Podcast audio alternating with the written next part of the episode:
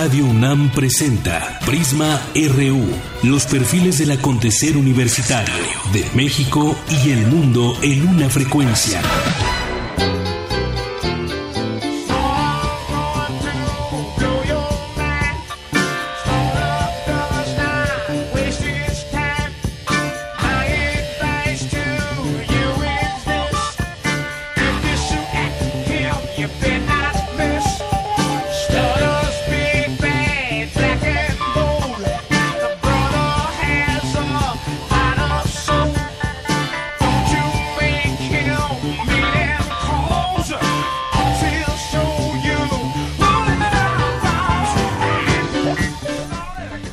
Buenas tardes. Gracias por acompañarnos aquí en Prisma RU. Es la una de la una de la tarde con cuatro minutos y hoy empezamos con esta canción que se llama Slaughter de Billy Preston. Él eh, murió un día como hoy, 6 de junio del año 2006 y fue un músico de soul estadounidense y además también hizo una carrera importante en solitario, premiada con varios, varios premios a lo largo de su carrera y además colaboró en grandes bandas. Escuchamos a Billy Preston.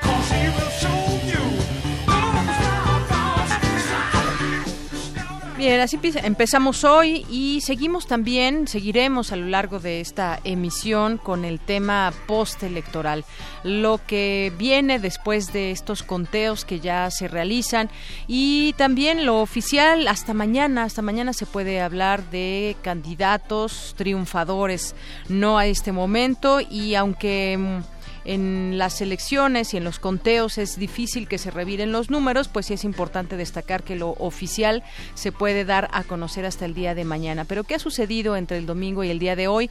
¿Cómo han avanzado los números? Y sobre todo también las declaraciones a favor, en contra de procesos, que si hubo compra de votos, los delitos electorales que normalmente ya estamos acostumbrados a ver o a que se señalen entre los mismos candidatos. Platicaremos de esto más adelante en nuestra segunda hora, pero por lo pronto, pues eh, decirle que continúa también toda esta guerra de declaraciones, de opiniones sobre lo que ha sucedido con las elecciones del pasado 4 de junio en cuatro estados de la República Mexicana. Sobre todo interesante también conocer lo que revelan en algunas personas que se dieron a la tarea, recorrer eh, algunas eh, casillas en algunos municipios, en el caso del Estado de México, y lo que dicen también algunas eh, algunos periodistas, algunos opinólogos en torno a este tema. Me parece que hay de todo para platicar aquí pero sobre todo y en esta ocasión nos centraremos también en quienes con ojos críticos están viendo esta elección. Así que, pues más adelante tocaremos este tema y ustedes seguramente también tienen una opinión que compartir con nosotros. Háganlo a través de nuestro Facebook en Prisma RU, de nuestro Twitter en arroba Prisma RU o a través de nuestra línea telefónica 5536 4339 y ahí somos todo oídos para escucharlos. Pero por lo pronto nos vamos a nuestro resumen informativo de hoy. Portada RU.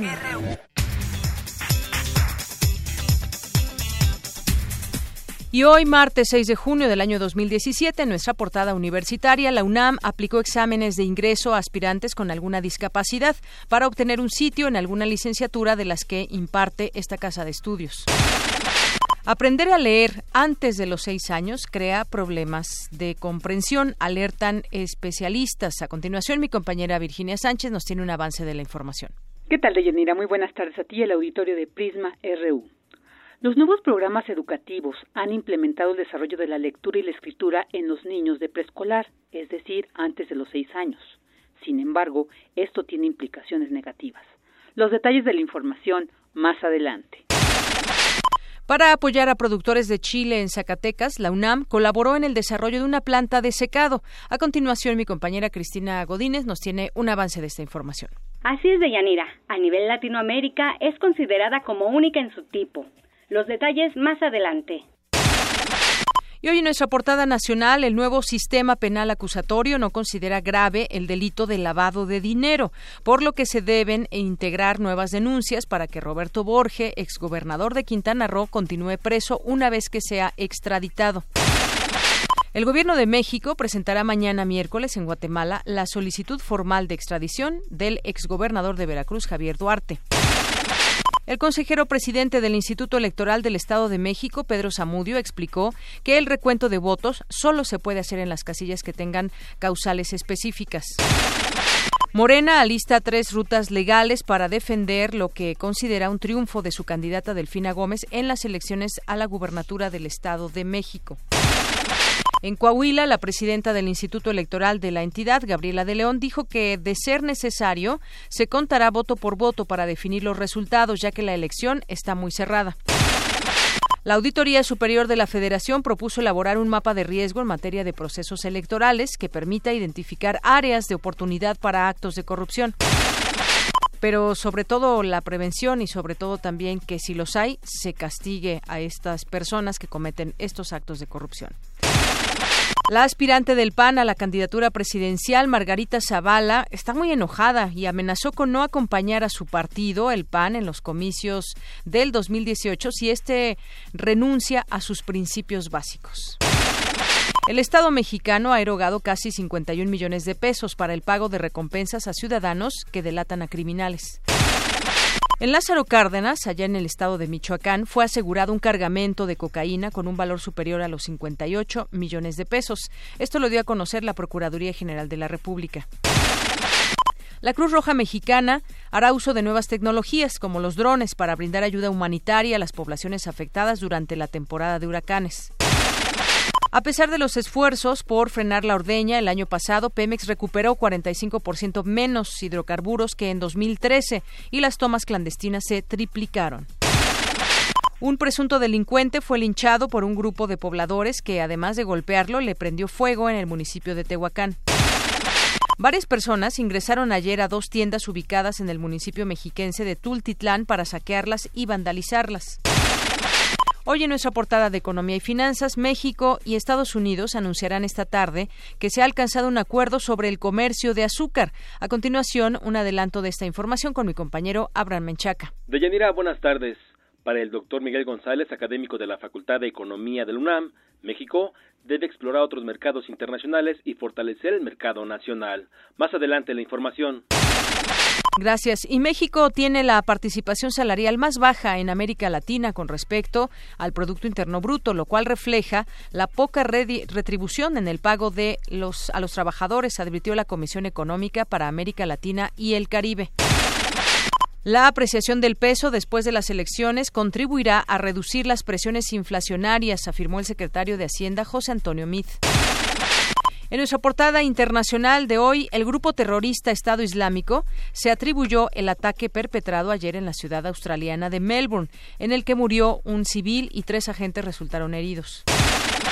Un nuevo estudio de la Universidad de Harvard revela que la capa protectora de ozono sobre el centro de los Estados Unidos es vulnerable a la erosión durante los meses de verano. Ingenieros respaldados por Toyota Motor Corporation presentaron el auto volador que esperan que encienda la llama olímpica en la ceremonia inaugural de los Juegos de Tokio 2020. Y tenemos más de la información internacional eh, que nos tendrá más adelante Eric Morales. ¿Qué tal, Eric? Buenas tardes. ¿Qué tal, Deyanira? Muy buenas tardes. Un informe secreto de la Agencia de Seguridad Nacional estadounidense reveló que el espionaje militar ruso sí lanzó un ataque a gran escala contra el sistema electoral de Estados Unidos. Además, esta mañana un hombre atacó con un martillo a un oficial frente a la Catedral de Notre Dame en París. Todos los detalles más adelante. Gracias, Eric. Y nos vamos ahora con la información cultural, un avance con mi compañera Tamara Quiros. Tamara, buenas tardes. Deyanira, muy buenas tardes. Hoy en el foro Un Teatro se estrena la obra Me sale bien estar triste y esta tarde platicaremos con la dramaturga Jimena M. Vázquez. Gracias, Tamara. Campus RU.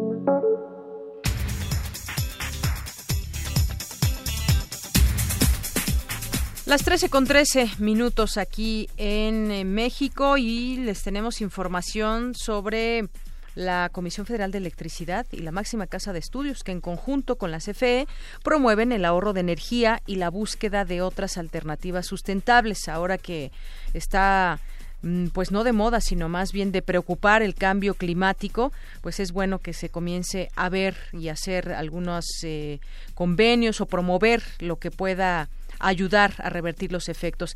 Y también, pues bueno, por ello galardona incentiva los proyectos en este sector, nuestra máxima casa de estudios. Mi compañero Jorge Díaz nos tiene esta información. ¿Qué tal? Buenas tardes, Jorge. Deyanira, buenas tardes, te saludo y pues eh, las noticias son halagadoras porque investigadores del Instituto de Energías Renovables de la UNAM se hicieron acreedores a premios que otorga la Fundación UNAM y la Comisión Federal de Electricidad por sus tesis de maestría y doctorado en la producción de energía eléctrica a través de sistemas fotovoltaicos de uso doméstico, riego, alumbrado público, entre otros.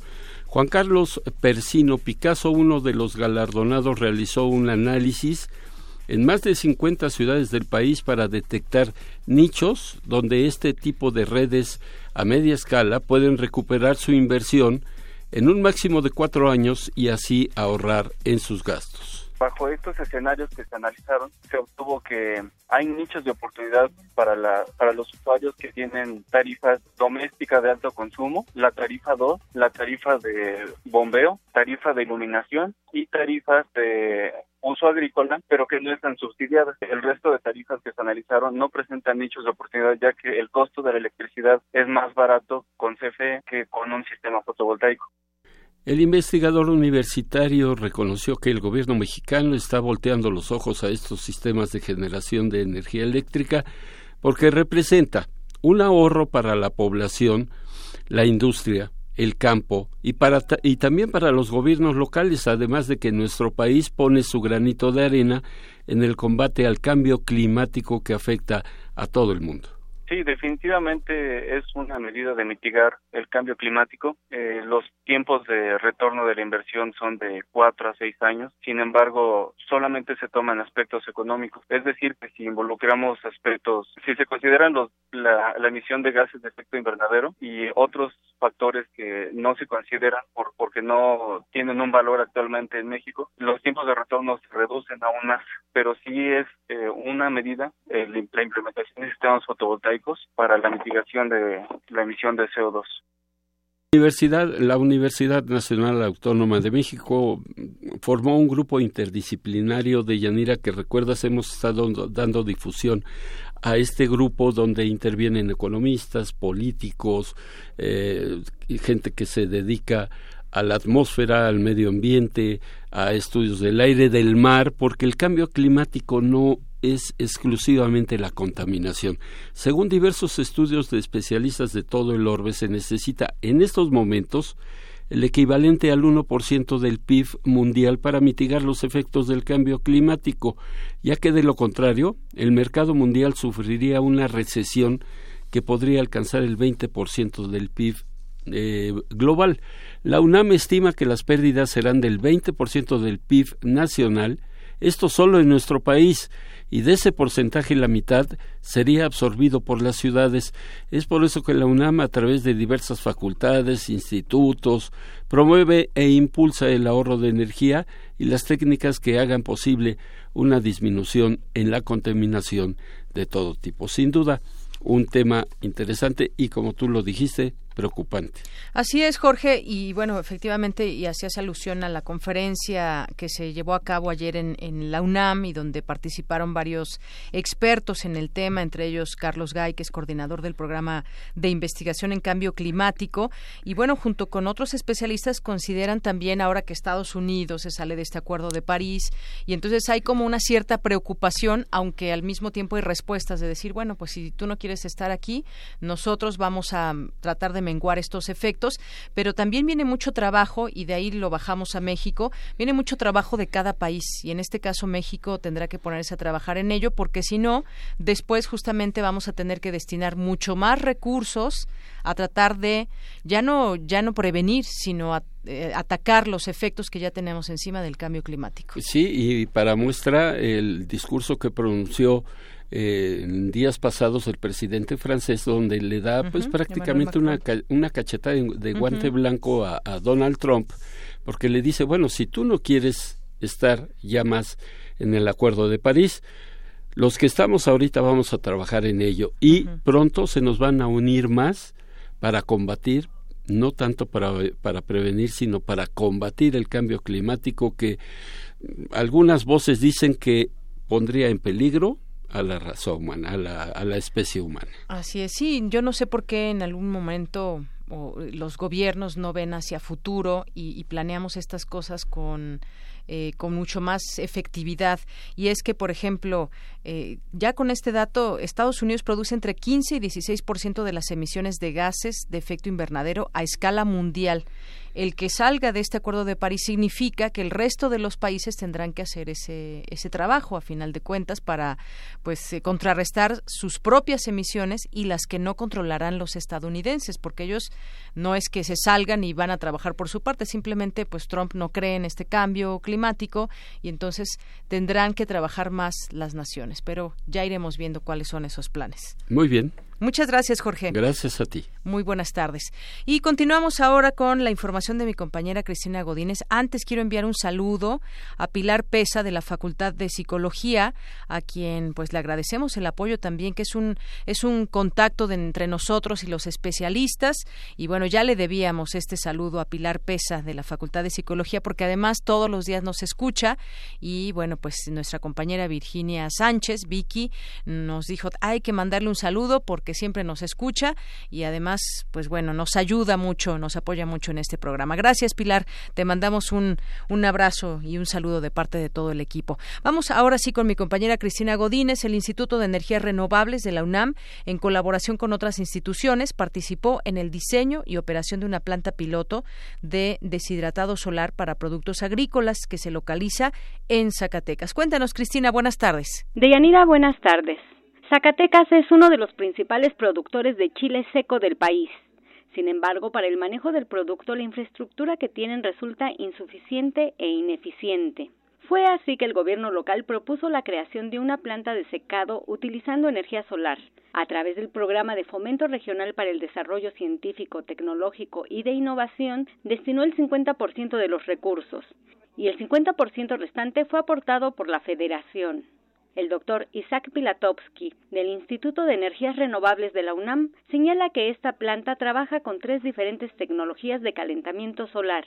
El principio es muy sencillo. Se trata de tener un túnel de secado donde se introduce el, alimento y luego se hace incidir dentro de este túnel aire caliente, que es el que promueve el secado y es el que saque el aire caliente del este túnel.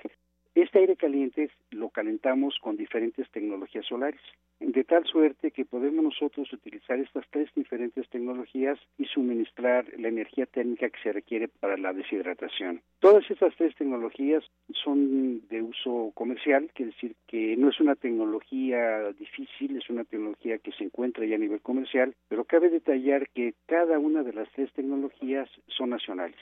Inclusive hay una de ellas que es un calentador solar de aire directo, el cual fue desarrollada íntegramente aquí en nuestro instituto. Tenemos también el apoyo de gas que es un sistema, es una planta híbrida y hemos tenido resultados bastante satisfactorios. La tecnología consta de diferentes sistemas como son los captadores solares de placa plana, captadores solares para el calentamiento directo de aire y módulos concentradores de canal parabólico para el calentamiento de agua. La primera tecnología que es la que presumimos siempre es la tecnología de calentamiento solar de aire. O sea, es un colector solar el cual en lugar de calentar agua calienta aire directamente. O sea, el aire lo hacemos pasar a través de estos eh, calentadores solares y inyectamos directamente el aire caliente al túnel. La otra tecnología son también calentadores solares, pero para calentar agua.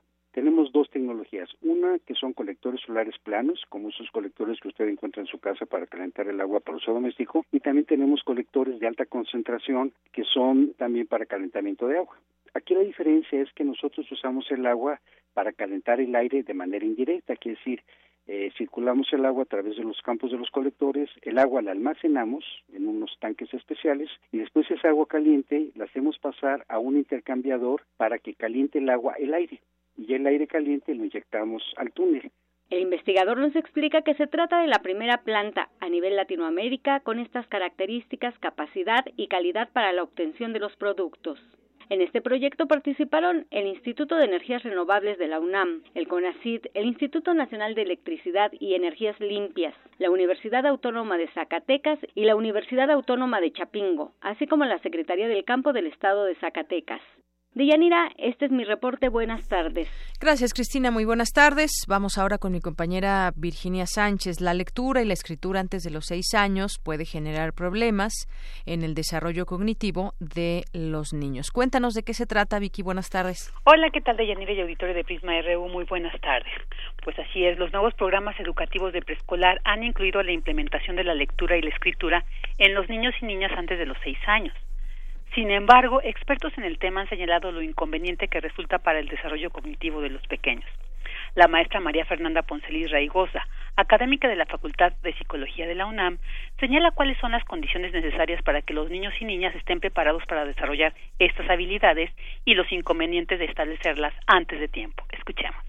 Eh, bueno, principalmente para nosotros poder tener la capacidad de leer y escribir de manera adecuada, necesitamos una serie de habilidades, que es lo que se está perdiendo de vista desde el momento en el que pareciera ser que enseñar a leer y escribir son enseñar letras, ¿no? Básicamente leer tal cual el texto o escribir tal cual la letra. Entonces, el inconveniente es tratar de entender que el proceso del desarrollo del lenguaje oral escrito va desde que nacemos, pero tenemos que adquirir una serie de habilidades previas que tienen que ver con pues que el niño vaya comprendiendo para qué funciona el lenguaje, cómo lo utilizamos, etcétera. Y entonces todo ese, previo que es el que no se le está poniendo atención, pues nos vamos directamente, ¿no? A lo que es la letra y a ver, vamos a leerte el cuento y qué dice aquí y cómo dice y cómo tienes que escribir. Entonces yo creo que básicamente el inconveniente está en no entender que la lectura es un proceso en el que necesitamos desarrollar previamente muchas más habilidades que simplemente las letras.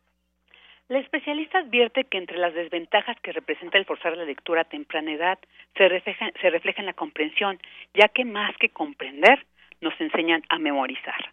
Bueno, básicamente, y que lo vamos viendo, ¿no? A los niños cuando tienen 3, 4 años tienen un interés increíble por los libros y por los cuentos y, cuéntame este libro y como que les da mucha curiosidad esta parte escrita, ¿no? Pero al momento de que nosotros les empezamos a enseñar de una manera como convencional o formal, la primera desventaja pues es que empieza a haber una desmotivación tremenda porque el niño no tener todavía esta capacidad de poder hacerlo de la manera convencional o formal, como que ya, ya, ya la motivación se va perdiendo principalmente. Y la otra es que el niño va memorizando, no va entendiendo este y, no va comprendiendo realmente lo que se le está explicando, que también es muy eh, notorio que no se da en, pues, en primaria, secundaria, es un problema que se da todavía en adultos, esta parte de la comprensión. ¿Por qué? Porque nos enseñaron a memorizar y nos enseñaron una forma muy rígida o cuadrada de cómo leer, ¿no?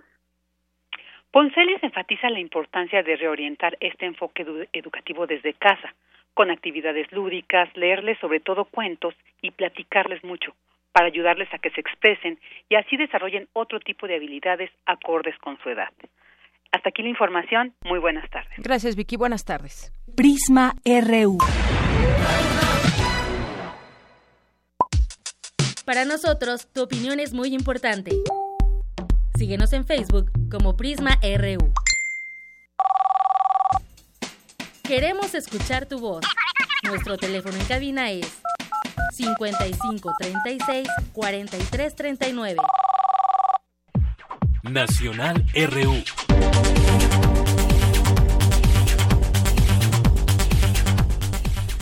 Continuamos y entramos a la información nacional cuando es la una con 27 minutos. Le decía yo al arrancar el, el, programa acerca de lo que se sigue diciendo y de lo que los números que siguen siendo parte de esta elección. Y bueno, pues hay un cuarto video de Andrés Manuel López Obrador, el dirigente nacional de Morena, donde ya anuncia que pedirán un conteo de casilla por casilla en las elecciones para gobernador que se realizaron el pasado domingo en el Estado de México.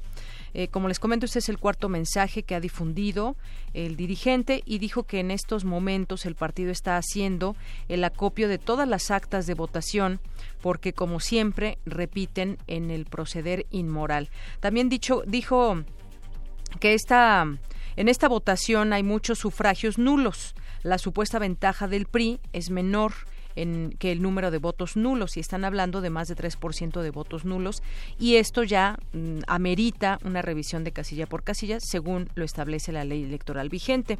Y también, bueno, en, en este sentido señaló que se deben abrir los paquetes y ver por qué hay tanto voto nulo y revisar acta por acta. Se pedirá revisión de todo el proceso para que se limpie la elección.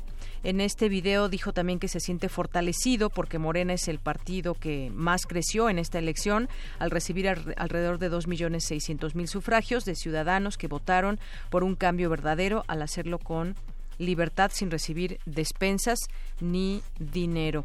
Eso es parte de lo que dijo en este cuarto video y que hay que decirlo, también fue uno de los que se adelantó al triunfo cuando todavía no se tienen los números, al igual que el PRI y otros tantos. Y bueno, pues el caso es que también hay un punto a, señalar en este en todo este tema y que tiene que ver con, con, las, con las encuestas. Más adelante platicaremos también el caso de Coahuila, pero el caso de las encuestas esta vez fallaron menos que en otras ocasiones, que hasta incluso algunos dijeron ya no vamos a publicar encuestas porque fallaron completamente y los números simplemente no dieron. Hoy escribe eh, un artículo interesante en el portal, sin embargo, Gabriel Sosa Plata, eh, pues quien es una persona experta, conocedora del manejo de los medios y sobre todo también en estos casos de elecciones, dijo que a diferencia de, de los anteriores procesos electorales, las encuestas sobre intención del voto en el Estado de México no estuvieron tan erradas porque iban en la mayoría eh, pues se daba un prácticamente una diferencia muy muy leve aunque habrá que esperar las cifras finales también es lo que dijo y se dé cauce a las innumerables quejas y denuncias por las irregularidades, esto que también pues va a tener que llevarse a cabo, va a ser una realidad. Respondieron con la verdad las encuestas, bueno, pues es interesante lo que ocurrió con ellas tan desacreditadas en los últimos años porque al menos en el Estado de México reflejaron lo que sí ocurrió y dice también eh, Gabriel Sosa Plata que si bien es cierto que esta elección fue un cochinero ante la evidencia de los delitos electorales, entre estos una intromisión directa del poder Ejecutivo para apoyar al candidato del PRI con un uso desvergonzado e ilegal de los programas sociales, parece que las y los encuestados y los encuestados ahora sí habrían respondido con veracidad sobre sus intenciones de voto y que hayan sido o no coaccionados. Pues parte de lo que se dice también en el tema de las encuestas. Vamos a pasar a otras cosas, más adelante retomamos porque hay mucho que decir al respecto, pero por lo pronto ya tengo en la línea telefónica y le agradezco mucho nos tome esta llamada a Juan Angulo, él es director del el periódico El Sur de Guerrero. Con él queremos platicar sobre este caso, un ataque a balazos a una locutora indígena y que, pues bueno, no se sabe más al respecto. Queremos platicar contigo, Juan, sobre lo que sucede, un reporte sobre lo último que, que se tiene y las investigaciones. Te saludo con mucho gusto y bienvenido a este espacio, Juan. Sí, buenas tardes, Deyanira. Eh, buenas tardes al auditorio de Radio UNAM. El, eh, sí, mira, rápidamente, el, el sábado, poco después de las nueve de la mañana, cuando salía de su turno que cubre de las cinco a las nueve, en la emisora de la radio televisión de Guerrero del gobierno del estado en Ometepec, la principal ciudad de la Costa Chica, fue atacada a balazos Marcela de Jesús Natalia. eh, continúa en el hospital, tiene un balazo en la cabeza, eh, no eh, la han podido operar por la inflamación.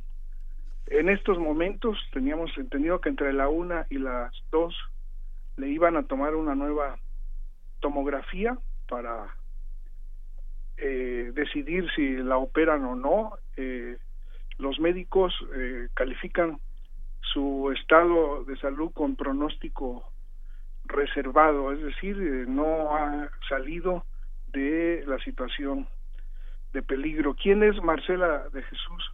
Natalia no es solamente una trabajadora de la radio oficial, de la radio y televisión oficial del Estado, eh, de la cual en esta sucursal fue gerente durante tres años del gobierno anterior, sino también es una promotora de los derechos y de, eh, derechos indígenas y promotora de las lenguas indígenas. Ella habla ñomda, que es eh, eh, el idioma de los de los amuzgos, y habla también eh, de los Ay, como que se nos perdió la comunicación, Juan. Pero me decías, yo, yo quería preguntarte acerca del trabajo que realizaba ella. Nos dices que no solamente... Sí, Juan, me decías que no solamente ella trabaja en el medio de comunicación. bueno. Sí, yo te escucho, Juan. ¿Tú me escuchas? Creo que no me escucha ya. bueno. vamos. Juan, ¿me escuchas? Bueno, en un momento más recuperamos la comunicación con Juan Angulo, que es director del periódico Sur de Guerrero. Nos decía, no solamente trabaja en la emisora eh, en su turno de 5 a 9, sino también es promotora de los derechos de los indígenas, nos estaba platicando eh, los idiomas que, que, habla. Y yo le quería preguntar a este punto a Juan eh, sobre el trabajo que realizaba dentro y fuera de la estación. Juan, ya recuperamos esta comunicación, yo quería preguntarte, nos decías ella eh, que ella habla una lengua indígena, nos ibas a decir que, que, otra y además de trabajar ahí, ella es promotora de los derechos humanos de, de los indígenas, de los derechos de los indígenas, ¿qué actividad realizaba en la radio? ¿Cuál, qué era, qué tipo de programa era? ¿Cuál es su actividad principal que realizaba en la radiodifusora? Bueno, en un momentito más a, ver si podemos contactarlo porque seguramente tampoco me estaba oyendo y eh, pues sin duda como eh, se quedó un rato en la, en la emisora después de terminar su turno, salió y es cuando esa lucha que tiene que enfrentar ahora por su vida, pues alguien le dio un balazo varios eh, disparos, según el reporte policiaco fueron hombres armados a bordo de un carro que se pararon justo frente a la puerta de la estación como si la estuvieran esperando y cuando vieron que salía Marcela de Jesús le dispararon en dos ocasiones. Uno de los tiros la, puso al filo de la muerte. Eh, a ella se le trasladó rápidamente hacia Acapulco allá a través de un helicóptero y bueno pues ahora está en un estado de salud grave o reservado nos decía Juan Angulo hace unos momentos y sobre todo pues eh, de nueva cuenta una en este caso hablamos de una mujer eh, periodista, hasta donde tenemos entendido, pero también una mujer indígena que participa en varias eh, en varias cosas de su comunidad, promoviendo los derechos y algunas otras eh, cuestiones que hace como labor. Pero bueno, en algún momento más, a ver si retomamos esta comunicación para que nos platique Juan Angulo al respecto de este tema y sobre todo lo que quisiéramos, y aquí hemos venido platicando, que no caiga ese manto de impunidad sobre eh, las personas que mueren en este país, sean periodistas o no, en este caso ligada ella a un medio de comunicación y pues ojalá que ese manto de la impunidad que está eh, como en 97.7%, porque después de que se cometen estos crímenes, eh, y se siguen cometiendo porque no hay una investigación adecuada, porque no se detiene obviamente a las personas involucradas, no se llega al fondo de la investigación máxima cuando se está en un lugar como el caso de Ometepec. ¿Quién toma en sus manos esta investigación? Eh, ah, vamos a ver si comienzan a rendir fruto los eh, eh, los, los protocolos que en algún momento daba a conocer el presidente de la República, Enrique Peña Nieto, en donde, por cierto, no figuran periodistas, para saber cuáles, quiénes están en peligro y hacer todo este mapa de riesgos que también en algún momento hablaba el fiscal sobre este tema. Es la una con treinta y siete y ojalá que podamos retomar esta comunicación. Por lo pronto, pues también eh, le comento un poco lo que ha sucedido allá en Coahuila, retomando ese tema de las elecciones. El priista Miguel Riquelme está arriba solo por 1.5% y también hay distintas declaraciones sobre este eh, pues no sé si llamarlo empate técnico, no quiero cometer algún error, pero es solo un 1.5% que va de diferencia allá en Coahuila. Ya retomamos la comunicación. Juan Angulo, ¿me escuchas?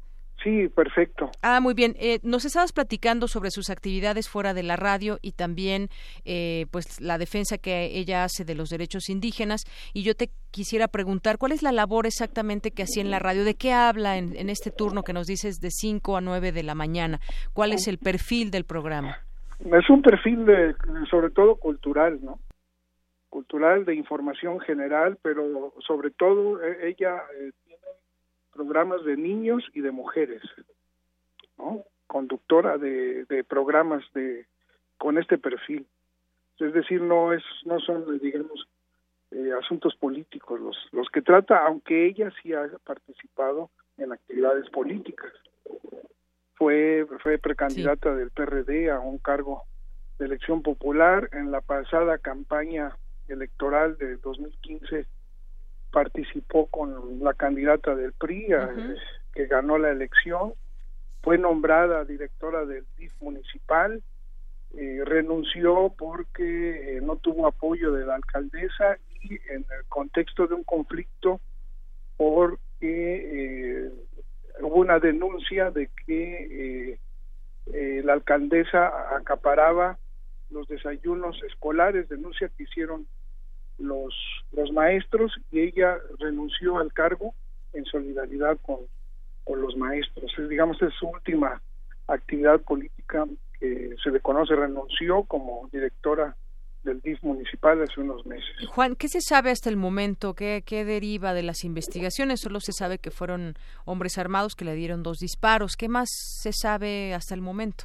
No se sabe, la hablamos con el esposo, el esposo dice que que el esposo regidor ahorita en el ayuntamiento de Xochistlahuaca, si se llama el municipio, sí. eh, que no, no le había comentado ella de ninguna amenaza, o de alguna intimidación. El vocero de Seguridad Pública dice que la Fiscalía le informó que hay tres líneas de investigación, pero como se sabe de eh, desde que se aprobó la ley esta de datos personales y de reserva, eh, ya no se informan las líneas de investigación a, a los medios, ¿no? Entonces no se sabe qué líneas de investigación están siguiendo. Bien, bueno, pues ahí está esta información. Gracias, eh, Juan Angulo, por platicarnos, pues un poco de lo que a lo que se dedica ella eh, en la radio y también fuera de la radio. Estas, este perfil, estas actividades que incluso la han llevado a participar dentro de la política. Pues la investigación está abierta y esperemos conocer más acerca de ello y sobre todo pues eh, tratar de de conocer cuál es el móvil de este ataque, que en este caso la liga está ligado a un medio de comunicación también, más allá de sus actividades. Claro, hay mucha preocupación entre los periodistas. Ayer incluso eh, varios colegas se manifestaron en frente del gobernador, en un acto público para eh, llamar la atención hacia este y otros casos que están ocurriendo en el Estado y para exigir garantías al ejercicio de nuestra profesión. Así es, sí, ayer vimos que el gobernador daba algunas entrevistas, se veían las pancartas, los gritos de, de periodistas que estaban en solidaridad con, con, con, con, ella y en este caso, pues el gobernador responde, pues sí, a mí también me duele y yo quisiera que esto no suceda, pero pues al final de cuentas yo creo que lo que queda es conocer realmente eh, todo acerca de este de este caso de Marcela de Jesús. pues muchas gracias. Exacto, es lo que comentábamos antes de retomar otra vez la llamada contigo. Muchas gracias, Juan. Sí, hasta luego, saludos. Hasta luego. Gracias, Juan Angulo, director del periódico El Sur de Guerrero. Y son las 13 horas con 42 minutos, la una con 42. Ya tengo en la línea telefónica al maestro Bernardo Barranco, él es especialista en religiones. ¿Qué tal, maestro? Bienvenido, buenas tardes. ¿Qué tal? Buenas tardes. Bueno, el viernes pasado hubo algunas denuncias, acusaciones contra el cardenal Norberto Rivera. Esto también ya a un paso de esta eh, renuncia que deben presentar, eh, en este caso, por el tiempo, por la edad que se cumple dentro de, del cargo como eh, dentro de la Iglesia. Pero esto qué, qué significa esta acusación en este marco y sobre todo, pues eh, una figura muy importante dentro de México eh, de parte de la Iglesia. Pues sí. Em, buenas tardes. Aquí el, el, el tema, el foco fue que el mismo cardenal, en un desayuno en diciembre con la fuente periodística, es decir, con todos los, los reporteros de la fuente, eh, cuando se le pregunta sobre el tema de, de, de, pederastia y sobre todo las acusaciones que se le han hecho desde hace mucho tiempo de que él protege a sacerdotes pederastas, él reveló que no, que eh, todo lo que él ha sabido lo ha enviado a Roma y que tenía conocimiento de 15 casos que se armaron y los enviaron a Roma y que incluso Roma ya había sancionado algunos de ellos. Ahí quedó y en ese en ese tenor el ex sacerdote Alberto Atié que deja dejó hace más de 15 años el sacerdocio precisamente por problemas con Norberto Rivera y, en torno al tema de, de Marcial Maciel, eh, se dio la tarea de preguntar a las autoridades mexicanas si conocían estos casos, si había habido una denuncia en las autoridades civiles. Y gobernación, eh, gobierno mexicano dice que no, que no tiene conocimiento de estos casos.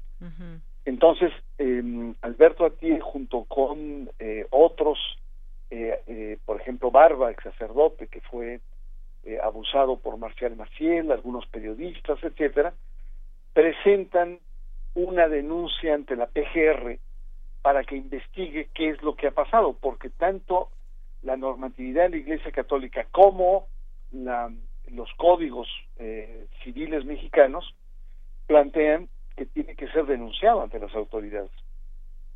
Benedicto XVI hizo reformas y señaló que no solamente debe ser eh, denunciado o presentado el caso ante la Sagrada Congregación de la Fe en el Vaticano, sino también ante las autoridades, cosa que no hizo Norberto Rivera y que por lo tanto entonces podría estar sujeto a un estudio, a un análisis e incluso también a una a una sanción por haber eh, guardado esta es, toda esta información siendo cabeza de la Iglesia, sobre todo en Arquidios de México. De tal manera que la pelota está en la cancha de la PGR.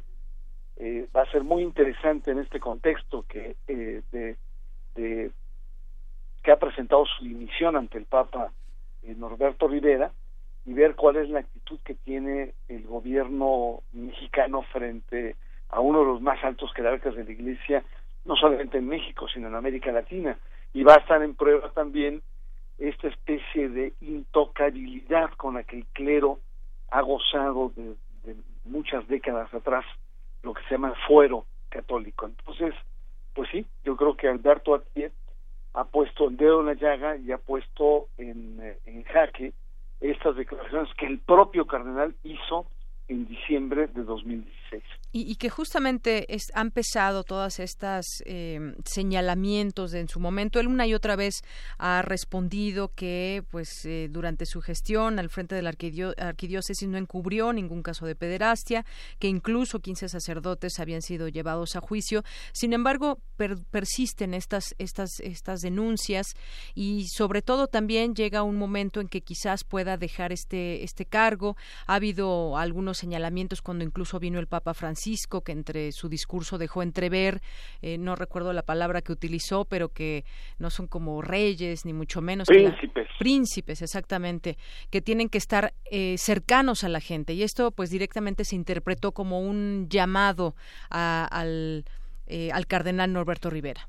Así es está en un momento delicado, yo diría en un momento de mucha vulnerabilidad del cardenal, eh, Carnal había enfrentado, sobre todo a nivel mediático, eh, acusaciones muy fuertes en torno a la defensa que hizo de Marcial Maciel. Recordemos eh, que en los años 90 eh, y todavía en el 2000 defendió a capa y espada la, la honorabilidad y ya cuando las evidencias eran tan contundentes, él se, se declaró pues engañado por, por el propio Maciel. Pero también recordemos el caso de Nicolás Aguilar, claro, que fue muy tenso y entre Mahoney, el carnal Mahoney en Los Ángeles y él en Tehuacán y después lo trae nuevamente a la Ciudad de México, ahí hay un triángulo de complicidades que incluso le llevaron a, declarar aquí en México una sesión eh, ante las autoridades norteamericanas. Es decir, em, no es la primera vez, el caso de estos 15 sacerdotes es algo nuevo, pero pone en evidencia una vieja práctica, yo ya no solamente el carnal, sino de muchos miembros de la jerarquía católica, de encubrir, de proteger las eh, fechorías que hace su gente eh, y que pues en el caso de la pederastia pues no hay ninguna justificación porque son faltas no solamente eh, morales, penales, sino también son faltas eh, en sentido ético religioso. Así La materia prima con la cual se mueven los religiosos, los sacerdotes, pues es, una ética supuestamente divina. Cuando faltas a esto, pues no tienes nada, se desfonda. Y ahí explicamos el por qué la Iglesia, en términos de credibilidad, de autoridad, ha venido decayendo de manera notable en los últimos 20 años en México y a nivel mundial. Sí, más o menos. Y vendrá la sucesión, maestro Barranco, la, sucesión en la Iglesia Católica para la búsqueda de un nuevo arzobispado primado de México en su momento. Sí, aquí es más difícil, porque la lógica no es como la de los tapados en los partidos políticos, ¿no? La correlación.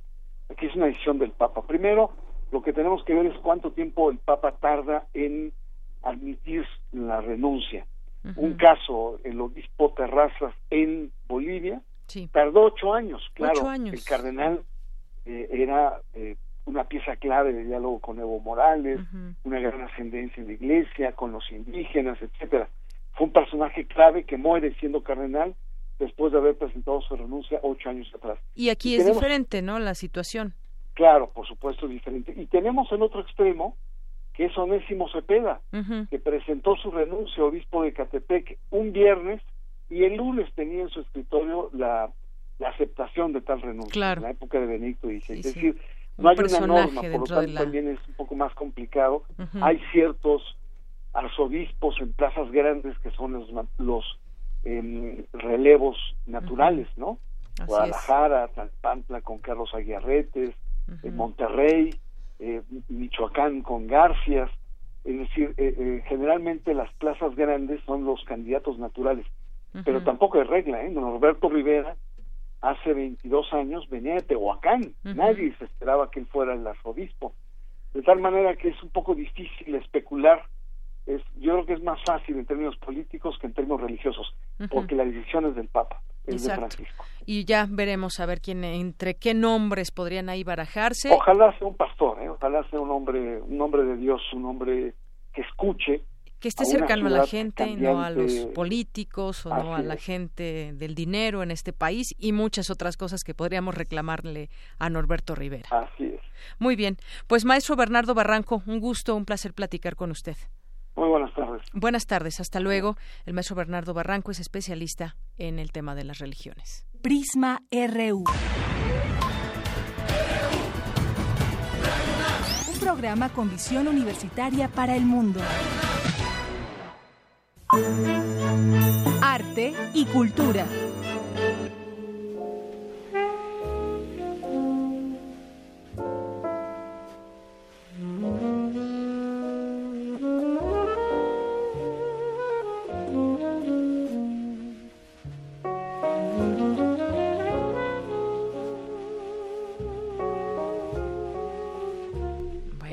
Esta música hoy así suave, rica.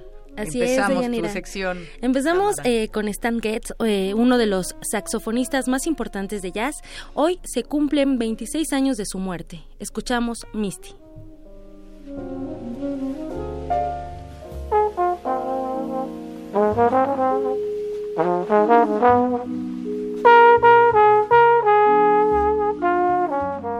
¿Qué, ¿Qué, te apetece con esta música de llanera? Híjole, pues me apetece como para un día nublado, estar en casa y estar tal vez en un momento romántico. Un momento romántico, tal vez acompañada de una taza de café, por ejemplo, con esta música se antoja, ¿no?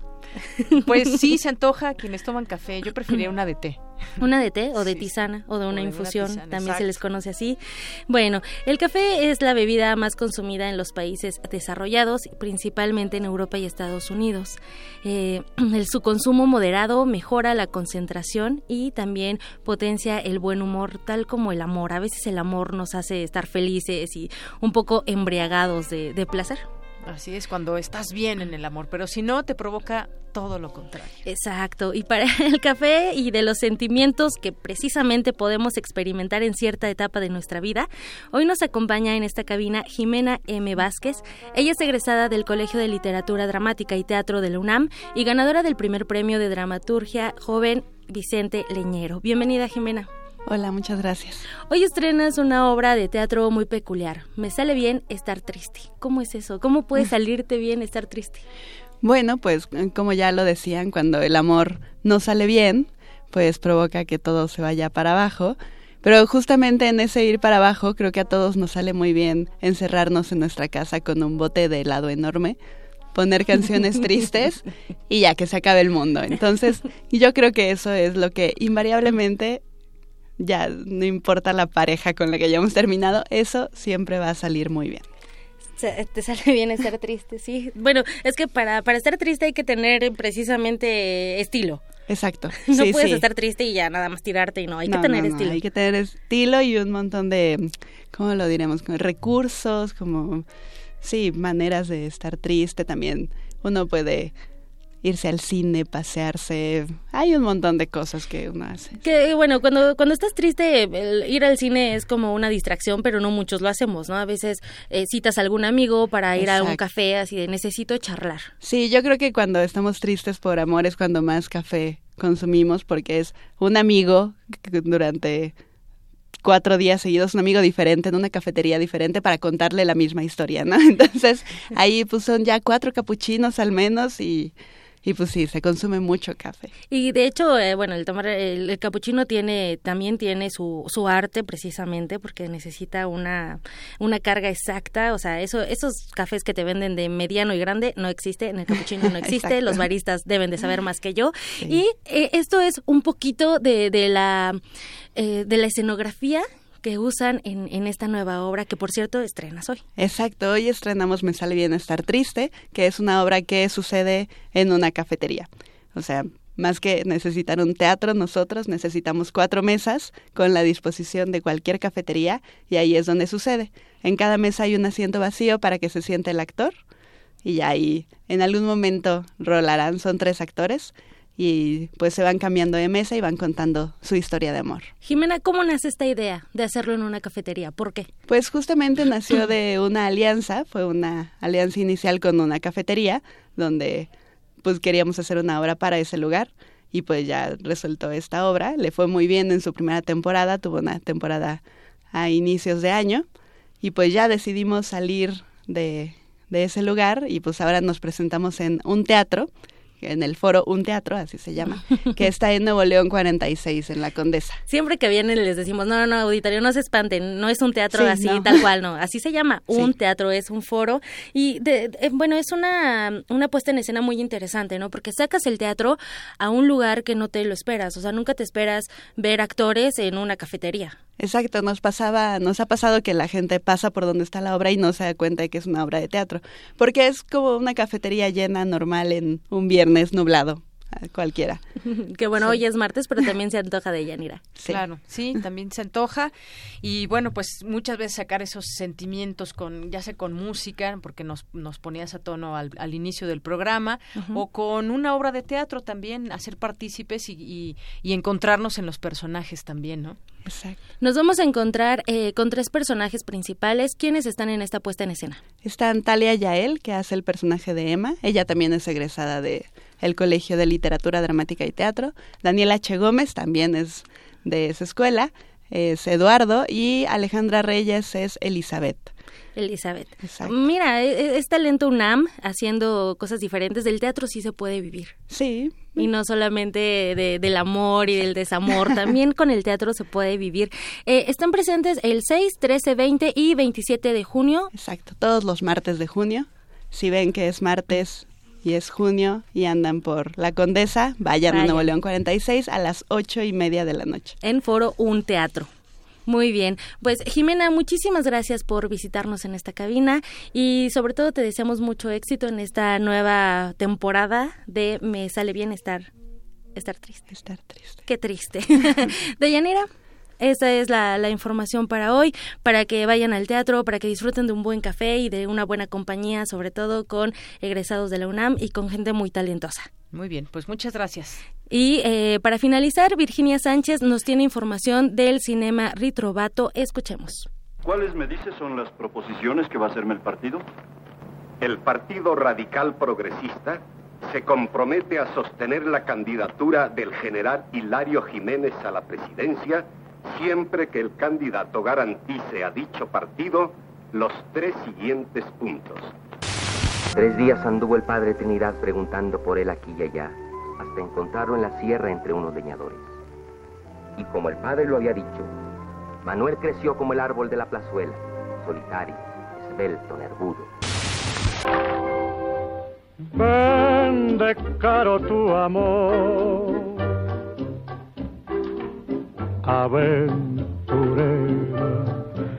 Hemos escuchado breves fragmentos de los filmes La sombra del caudillo e Historia de un gran amor de Julio Bracho y de Aventurera de Alberto Tito Lagota, que forman parte de las ocho películas que representarán a México en Il Cinema Ritrovato, que desde 1986 se realiza en Bolonia, Italia, y el cual es considerado uno de los festivales más importantes a nivel mundial en la exhibición de películas históricas, restauradas y digitalizadas.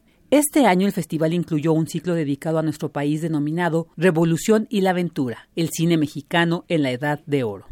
Con el apoyo de la Filmoteca de la UNAM, la Cineteca Nacional y el Festival Internacional de Cine de Morelia, se eligieron aquellas películas que representan el nacimiento del cine sonoro en los años 30 y otros géneros enmarcados desde la década de los 40 hasta inicios de los 60. Los otros largometrajes que también estarán presentes en este importante festival son Dos monjes de Juan Bustillo Oro, Una familia de tantas de Alejandro Galindo, Maclovia de Emilio Elinio Fernández, El rebozo de soledad de Roberto Gabaldón y Tepeyac de José Manuel Ramos, Carlos González y Fernando Sáyago.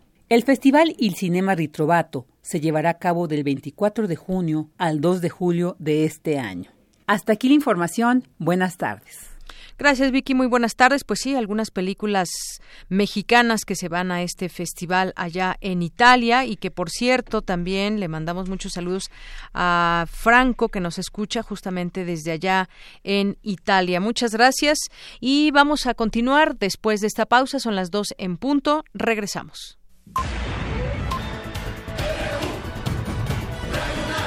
Prisma RU. Queremos conocer tu opinión. Síguenos en Twitter como arroba PrismaRU. Amargas horas de los dulces días en que me deleité. Será menester insistir en ese luminoso panteísmo de Grosso. Desde los inicios de la radio, la literatura halló en ella un medio natural para su difusión. Les habla Aurora Molina. Hoy tenemos a Carlos Illescas.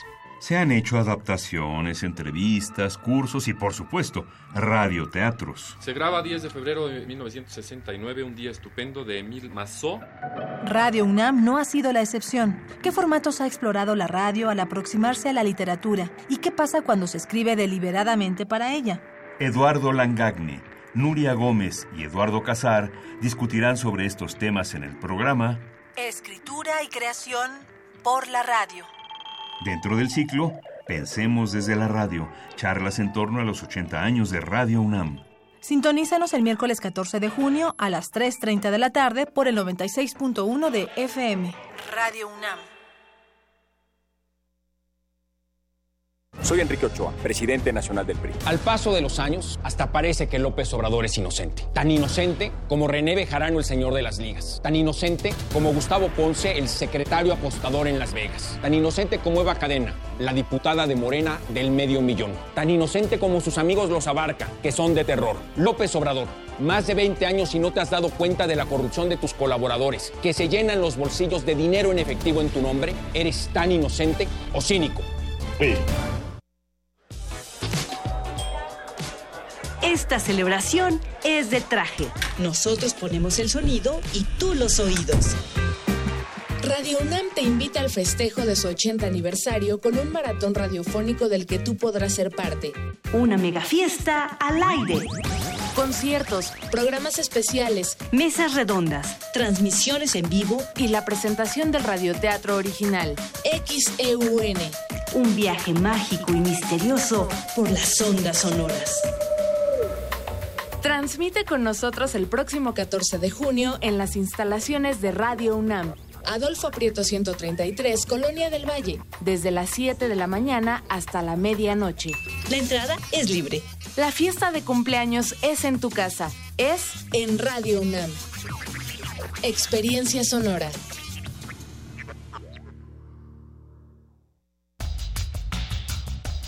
La muestra Impresiones de México, la estampa y las publicaciones ilustradas del siglo XIX ofrece más de mil imágenes del arte gráfico de México y su evolución durante el siglo XIX, fuente del vasto imaginario que ya forma parte de la rica cultura visual del país. El público puede visitar la exhibición que da cuenta del desarrollo de la gráfica y la estampa mexicana en el Museo Nacional de la Estampa, en el Centro Histórico de la Ciudad de México.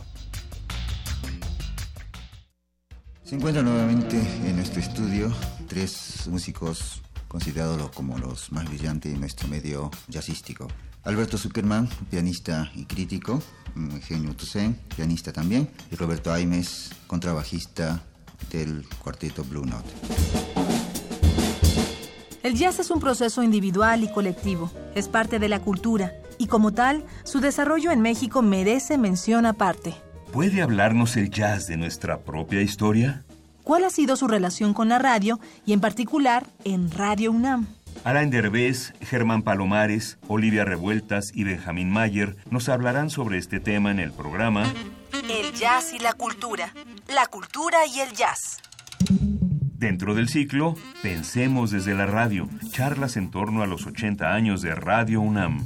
Súmate al diálogo y acompáñanos para la mesa de debate el jueves 15 de junio a las 3.30 de la tarde. Radio UNAM. Prisma RU. Un programa con visión universitaria para el mundo.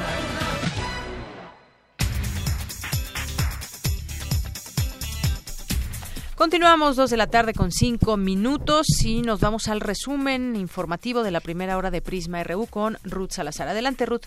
Buenas tardes. En la primera hora de Prisma RU hablamos con Javier Angulo, director del periódico El Sur de Guerrero, sobre el atentado que sufrió Marcela de Jesús Natalia, locutora en una estación de radio en Ometepec, promotora de lenguas indígenas. No se sabe, hablamos con el esposo, el esposo dice que, que el esposo es regidor ahorita en el ayuntamiento de Xochislahuaca, así se llama el municipio. Sí. Que no, no le había comentado ella de ninguna Amenaza. amenaza o de alguna intimidación. El vocero de seguridad pública dice que la fiscalía le informó que hay tres líneas de investigación, pero como se sabe de, de que se aprobó la ley esta de datos personales y de reserva, eh, ya no se informan las líneas de investigación. En otro tema, el maestro Bernardo Barranco, especialista en temas religiosos, nos habló sobre las acusaciones de encubrimiento de pederastía en contra del cardenal Norberto Rivera. Que el mismo cardenal, en un desayuno, cuando se le pregunta sobre el tema de, de pederastia y sobre todo las acusaciones que se le han hecho desde hace mucho tiempo de que él protege a sacerdotes pederastas, él reveló que no, todo lo que él ha sabido lo ha enviado a Roma. Tenía conocimiento de 15 casos y que incluso Roma ya había sancionado algunos de ellos. El gobierno mexicano dice que no, que no tiene conocimiento de estos casos. Entonces presentan una denuncia ante la PGR para que investigue qué es lo que ha pasado, porque tanto la normatividad de la Iglesia Católica como los códigos civiles mexicanos plantean que tiene que ser denunciado ante las autoridades. Quédense con nosotros. En la segunda hora de Prisma RU, la maestra Marta Singer, académica de la Facultad de Ciencias Políticas y Sociales de la UNAM, realizará un análisis postelectoral. Hasta aquí el resumen de Yanira. Buenas tardes. Gracias, Ruth. Muy buenas tardes. Prisma RU.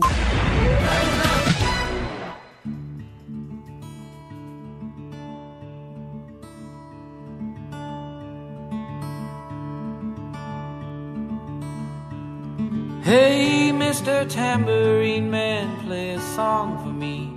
I'm not sleepy, and there is no place I'm going to.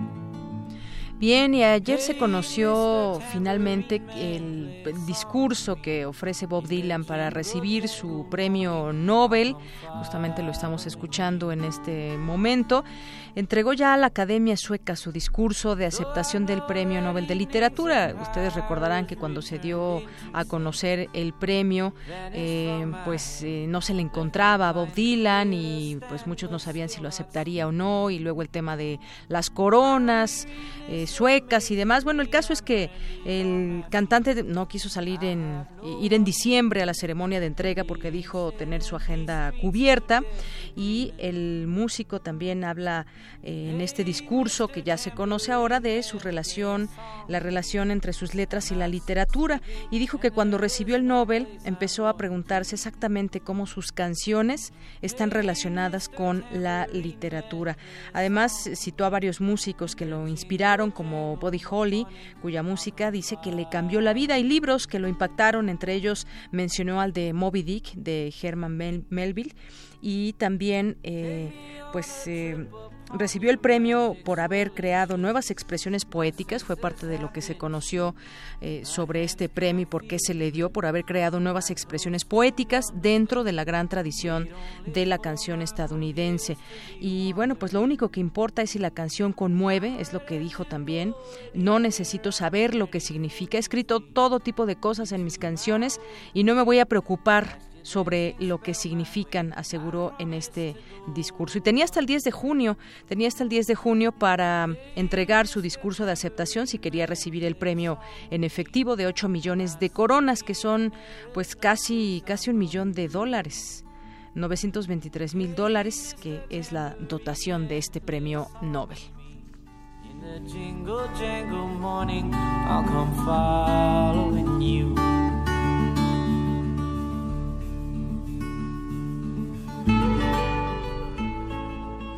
Continuamos, son las 2 de la tarde con 10 minutos. Como siempre, gracias a las personas que nos escuchan a través de el 96.1 de FM y también a través de www.radionam.unam.mx, como por aquí que nos llega un mensaje de Franco Frank que nos dice que desde Italia, buen programa, solidaridad con la colega periodista atacada por el crimen organizado o quién sabe por quién, no sabemos, Franco, pero muchas gracias y nos dice también a través de, de de, de Twitter que eh, pues está pendiente del programa y también escuchó lo del cambio climático. Muchas gracias, te mandamos saludos hasta Italia. ¿Qué parte exactamente de Italia? Bueno, ahí me está fallando, no sé exactamente qué parte de Italia, pero saludos, saludos Franco. Y saludos a todas las personas también que nos escriben por aquí algunos tweets, como Josu, Tres Corales, Alfonso de Alba, eh, que también nos dijo aquí con respecto a la entrevista que hace rato hacía Tamara, dice, suave padillas nublados, la música con un coñaquito, chocolate. Muchas gracias, Alfonso, Galán de Barrio, muchas gracias, al Zarco Iquetecuani, Andrea González y... Eh, dice que hasta me puse nerviosa cuando me preguntaron qué se antoja con esa canción. Pues sí, cómo no, Andrea. Gracias por tu comentario. Alfonso de Alba, que también nos dice, le fascina escuchar al ecuménico maestro Bernardo Barranco, pues sí, conocedor de las religiones y sobre todo de esto que está sucediendo importante en México, que será un cambio importante. Ya vimos eh, lo que ha sido esta el mandato, estar al frente de esta arquidiócesis eh, mexicana por parte de Norberto Rivera, pues yo creo que la gente está preparada para un cambio, la, la gente católica y sobre todo, pues yo creo que como país, ¿no? Mucho se vio de lo que dejó, lo que dejó ver y saber y conocer acerca de su de su trabajo al frente de la arquidiócesis. Gracias a Juan Mario Pérez, a Mario de Jesús, a todas las personas que nos escriben, José Luis Sánchez, Juanpa, a otras personas que aquí nos van escribiendo. Bueno, nos vamos ahora con eh, mi compañera Cindy Pérez. ¿Le preocupa su apariencia en exceso? Les preguntamos a ustedes. Entonces, pues tengan cuidado y atiéndanse. Puede ser que entonces sufran del el trastorno dismórfico. ¿Qué significa este trastorno? Cuéntanos, Cindy. Buenas tardes. Buenas tardes, de Yanira y Auditorio de Prisma RU. Cerca del 3% de la población a nivel mundial presenta el trastorno dismórfico corporal, un problema de salud mental que se caracteriza por la excesiva preocupación por cualquier aspecto de la apariencia física, por ejemplo, forma, tamaño, color o simetría. Este comportamiento se acompaña de compulsiones que buscan disimular el supuesto defecto, ya sea por medio de revisiones exageradas en espejos o la búsqueda de tratamientos estéticos. En entrevista con Prisma RU, la académica de la Facultad de Psicología de la UNAM, Cecilia Silva, señaló que afecta principalmente a varones de 18 a 35 años. Todos estos trastornos se fundamentan o, están apuntalados en una profunda insatisfacción con el propio cuerpo. Y eh, cuando se empiezan a modificar conductas, hábitos, patrones, con el afán de modificar la forma del cuerpo, es que debiéramos de empezar a estar alerta. E incluso se eh, pueden empezar a utilizar algunas sustancias muy poco saludables como anabólicos, esteroides, se empiezan a generar estados de ansiedad, de depresión, alteraciones cognitivas perceptuales que tienen que ver tanto con los estados afectivos como con las alteraciones metabólicas que se generan. La investigadora dijo que en los últimos años las exigencias acerca de la apariencia de los hombres han aumentado considerablemente. Los hombres hasta hace pocos años no eran tan exigidos físicamente, no no se esperaba de ellos que tuvieran cierto tipo de morfologías, los propios chicos no estaban demasiado preocupados por alcanzar algunos ideales, porque la sociedad misma no les imponía estos ideales. Por supuesto que el uso de las redes sociales y, y la tecnología en general, pues es un elemento que favorece que estas expectativas tengan pues mayor difusión. El problema que probablemente seguimos teniendo en México es que no todos los casos son diagnosticados. En los últimos 15 años la proporción se ha elevado por lo menos en dos, tres puntos porcentuales, lo cual es mucho. Ante este panorama, Cecilia Silva instó a estar muy alertas de los signos que reflejen un trastorno dismórfico. Hasta aquí el reporte. Muy buenas tardes. Gracias, Cindy. Muy buenas tardes. Vamos ahora con mi compañera Dulce García. Estudian en la UNAM los cromosomas sexuales y su impacto en la longevidad. Cuéntanos, Dulce. Buenas tardes. Deyanira, muy buenas tardes a ti al auditorio de Prisma RU. Seguramente la mayoría de las personas ha escuchado hablar de los cromosomas, aquello de que las mujeres tienen dos X y los hombres un X y un Y. Parece un tema sencillo, pero lo cierto es que guarda sus misterios, pues está relacionado con muchos procesos por los que atraviesa el cuerpo humano, tales como la longevidad, para explicarnos qué son los cromosomas sexuales, ¿qué te parece si escuchamos al doctor Diego Cortés Quesada, investigador del Instituto de Ciencias Genómicas de la UNAM? Tenemos cromosomas sexuales. La gran mayoría de la gente sabe que las mujeres eh, tienen el famoso doble par de cromosomas X. Por el otro lado, los hombres tienen el famoso impar de cromosoma X con el cromosoma Y. Y es justamente este cromosoma Y el que guarda los genes que definen la sexualidad.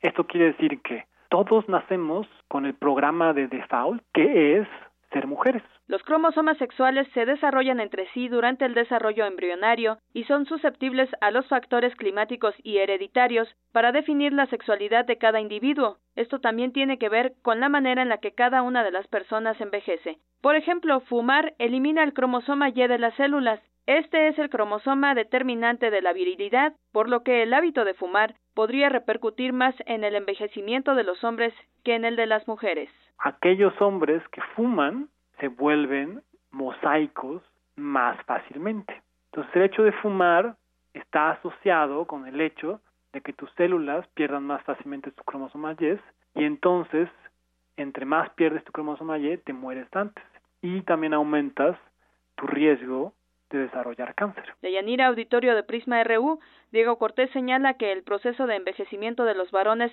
se asocia con la pérdida del cromosoma Y. Explicó a Radio UNAM que de manera natural todos los hombres van eliminando este cromosoma, pero que hábitos como el tabaquismo provocan que se pierda más rápido. Se ha visto que los hombres, conforme envejecen, algunas de sus células pierden el cromosoma Y y lo pierden simplemente porque es muy chiquito. A esto le llamamos mosaicismo. ¿No? Porque es como un mosaico, donde tiene células que tienen el cromosoma Y y células que no tienen el cromosoma Y. Y entonces hicieron un estudio en Suecia y siguieron a un grupo de, de hombres a lo largo de 40 años y entonces asociaron el fallecimiento de estas personas con su grado de mosaicismo. Y entonces se dieron cuenta que efectivamente las personas que eran más mosaicas se mueren antes El doctor Diego Cortés Quesada estudia los cromosomas sexuales degenerados y su impacto en la longevidad, y el próximo 8 de junio a las 12 del día estará hablando de este tema en el Auditorio 2 de Neurociencias del Instituto de Fisiología Celular como parte del seminario de la Red de Envejecimiento. Esto es en Ciudad Universitaria. Ahí se analizará por qué las mujeres en promedio siguen viviendo más que los hombres y cómo esta relación entre los dos sexos es común a todos los tetrápodos, es decir, a los mamíferos, aves, reptiles y anfibios. Deyanira es el reporte. Muy buenas tardes. Gracias, Dulce. Pues interesante este tema de los cromosomas sexuales. Vamos ahora con mi compañero Abraham Menchaca. Avanzan las negociaciones por el azúcar entre México y Estados Unidos. Al momento no hay afectaciones significativas para nuestro país. Cuéntanos, Abraham. Así es, Deyanira, buenas tardes. El secretario de Economía, Alfonso Guajardo, adelantó esta mañana que nuestro país disminuirá el porcentaje de azúcar refinada que envía a Estados Unidos, además de que no pagará aranceles compensatorios por la exportación de este producto. Detalló que la negociación sobre el comercio del azúcar está en sus últimos momentos y solo están discutiendo detalles técnicos. Para el doctor Miguel González, académico de la Facultad de Economía del UNAM, México debe explorar otros mercados internacionales y fortalecer el mercado interno. El gobierno mexicano hasta ahora ha negociado que en realidad pueda ser el 30% de azúcar refinada, es decir, el 70% de azúcar sin refinar. Hay que decir, eh, para poder complementar, que eh, México exporta en términos de miles de toneladas eh, tres veces más de lo que importa de toneladas de fructuosa, que es el otro endulcorante. Entonces, bueno, eh, en un principio se había planteado que si México exportaba una mayor cantidad de azúcar refinada a Estados Unidos y Estados Unidos pusiera impuestos, México podría poner impuestos compensatorios a la fructuosa. El problema adicional está en que si no se vende toda la azúcar refinada en Estados Unidos, pues eh, si se vende en México se estaría haciendo, saturando el mercado y bajando el precio del azúcar en el mercado nacional. Claro, esto desde el punto de vista del consumidor, del control de la inflación, hacer un producto básico, pues sería muy favorable, pero tendría un efecto desfavorable en el ingreso de los productores. Es por eso que es un problema complejo. De Yanira, en marzo pasado, México canceló los permisos vigentes de exportación de azúcar a Estados Unidos con el fin de evitar sanciones debido a una mala interpretación de los convenios que regulan el comercio de edulcorantes entre ambos países. Finalmente, lo que se ha mencionado es que México, pues debería, como en muchos otros aspectos, dejar de depender tanto de eh, el mercado norteamericano y buscar eh, eh, pues otros mercados internacionales. Pero el problema es que el precio internacional es de la mitad de lo que paga actualmente el mercado norteamericano. Entonces, pues es un complejo problema que tiene que resolver el gobierno mexicano y a lo mejor una no una medida ideal sino encontrar una mezcla entre exportar a otros lados, hacer una mayor eh, venta en el mercado nacional, tratar de que se utilice más en la industria de las bebidas, en las bebidas eh, embotelladas y al mismo tiempo, pues a lo mejor que repercuta en un menor precio para el consumidor final eh, en el mercado doméstico. Se espera que esta tarde funcionarios de Estados Unidos y México emitan una declaración conjunta en la Cámara de Comercio en Washington sobre los acuerdos finales para la exportación de azúcar. De la información que tengo. Buenas tardes. Gracias, Abraham. Muy buenas tardes. Y continuamos, continuamos con la información.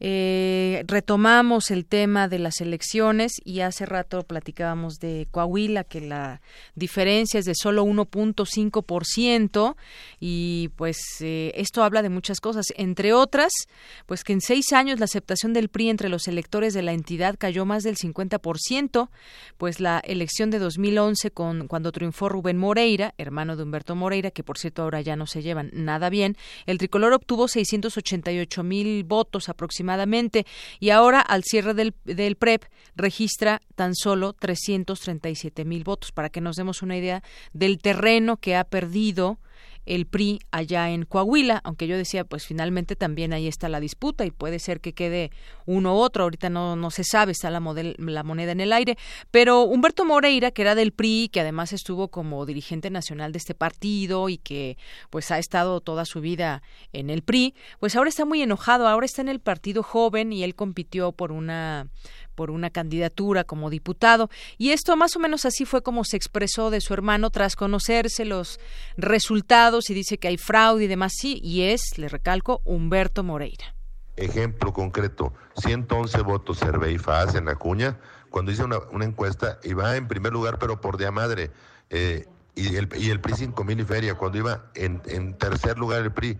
Es decir, es lo más burdo que he visto en mi vida. Hagamos una gran concentración, pero organicémonos todos los que fuimos asaltados por el puto tirano del gobernador y su abuela de cuaces, cabrón. Pues así, así es como se expresa de su hermano Humberto Moreira sobre Rubén Moreira, con ese calificativo, así le llama al gobernador. Hay casos de paquetes electorales en los cuales no es visible el acta de escrutinio y suponen que se encuentra dentro del paquete sellado. El caso es que hay mucha disputa también en Coahuila. Eh, eh, vamos a ver finalmente cómo queda este esta elección. Miguel Riquelme del PRI o, Guillermo Anaya del PAN porque ambos eh, dicen que ganaron y aquí lo que cuentan pues son los números.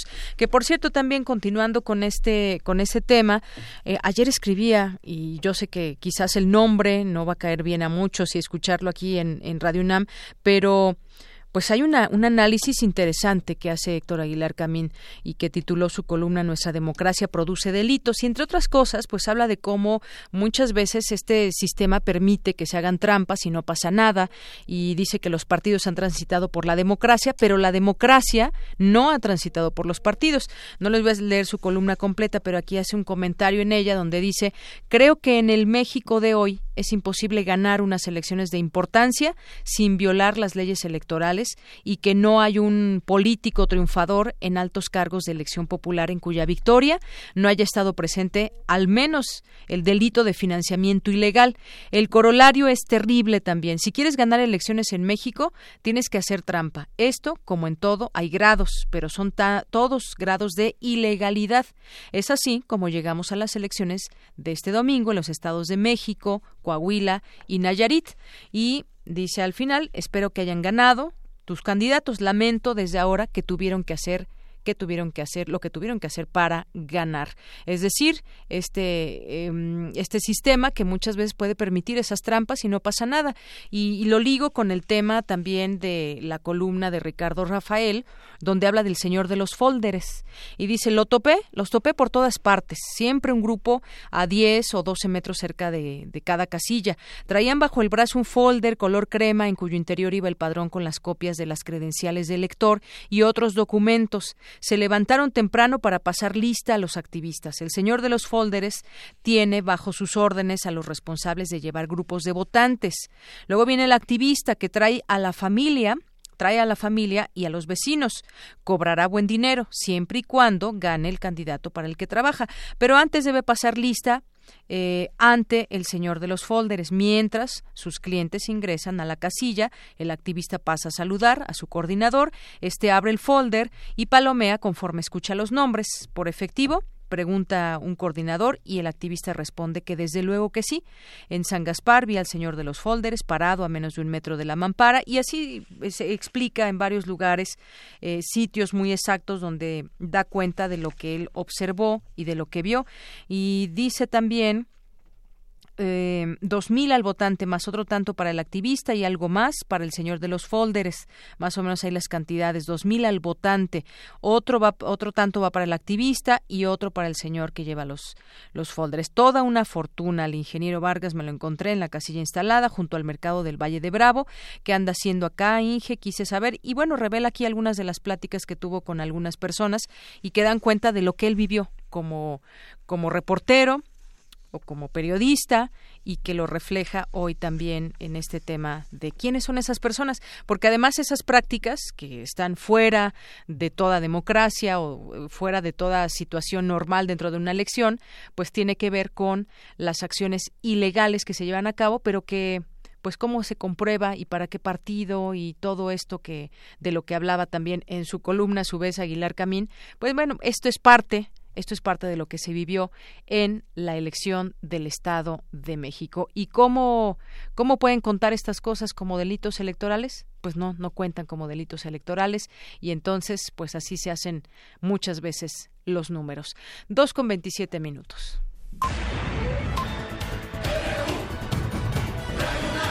Prisma RU. Con Deyanira Morán. Para nosotros, tu opinión es muy importante. Síguenos en Facebook como Prisma RU. Global RU. Bien, y nos vamos ahora a los temas internacionales con Eric Morales. Eric, buenas tardes. ¿Qué tal, Deyanira? Muy buenas tardes. Te saludo con mucho gusto este martes 6 de junio y arranquemos con nuestra información internacional, con nuestras breves internacionales.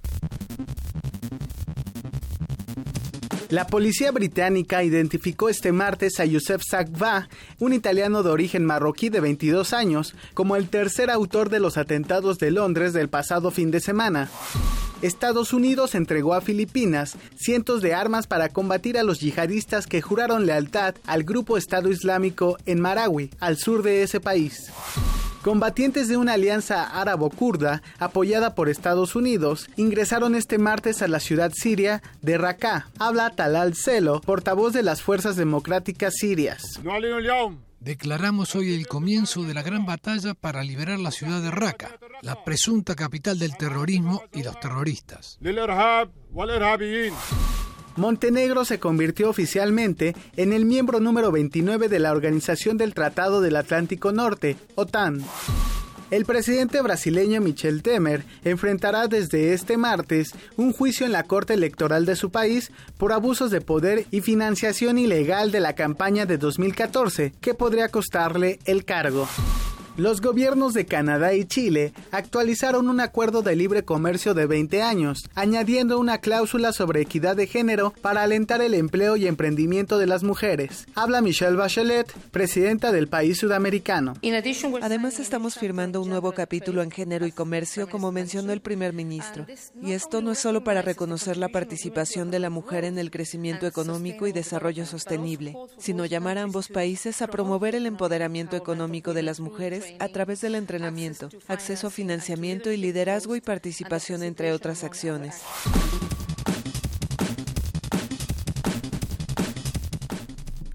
Y en más información, un informe secreto de la Agencia de Seguridad Nacional estadounidense, fechado el pasado 5 de mayo y que ha sido destapado por la publicación digital de Intercept, eh, reveló que el espionaje militar ruso lanzó un ataque de gran escala contra el sistema electoral de Estados Unidos. La ofensiva, basada en el pirateo de cuentas y el intento de intrusión en ordenadores, duró meses y se mantuvo hasta los días finales de los comicios el pasado noviembre 122 funcionarios electorales, compañías de servicios y al menos un computador fueron blanco del Kremlin. Luego de esta filtración, la justicia estadounidense respondió al detener a Georgia Wiener, una lingüista de 25 años que trabajó para las fuerzas aéreas. El FBI señaló que Wiener imprimió el expediente secreto y que lo envió por correo a la revista. Sin embargo, la plataforma digital alegó que recibió el informe de un remitente anónimo. Los fiscales acusan a la sospechosa de un delito contra la seguridad nacional.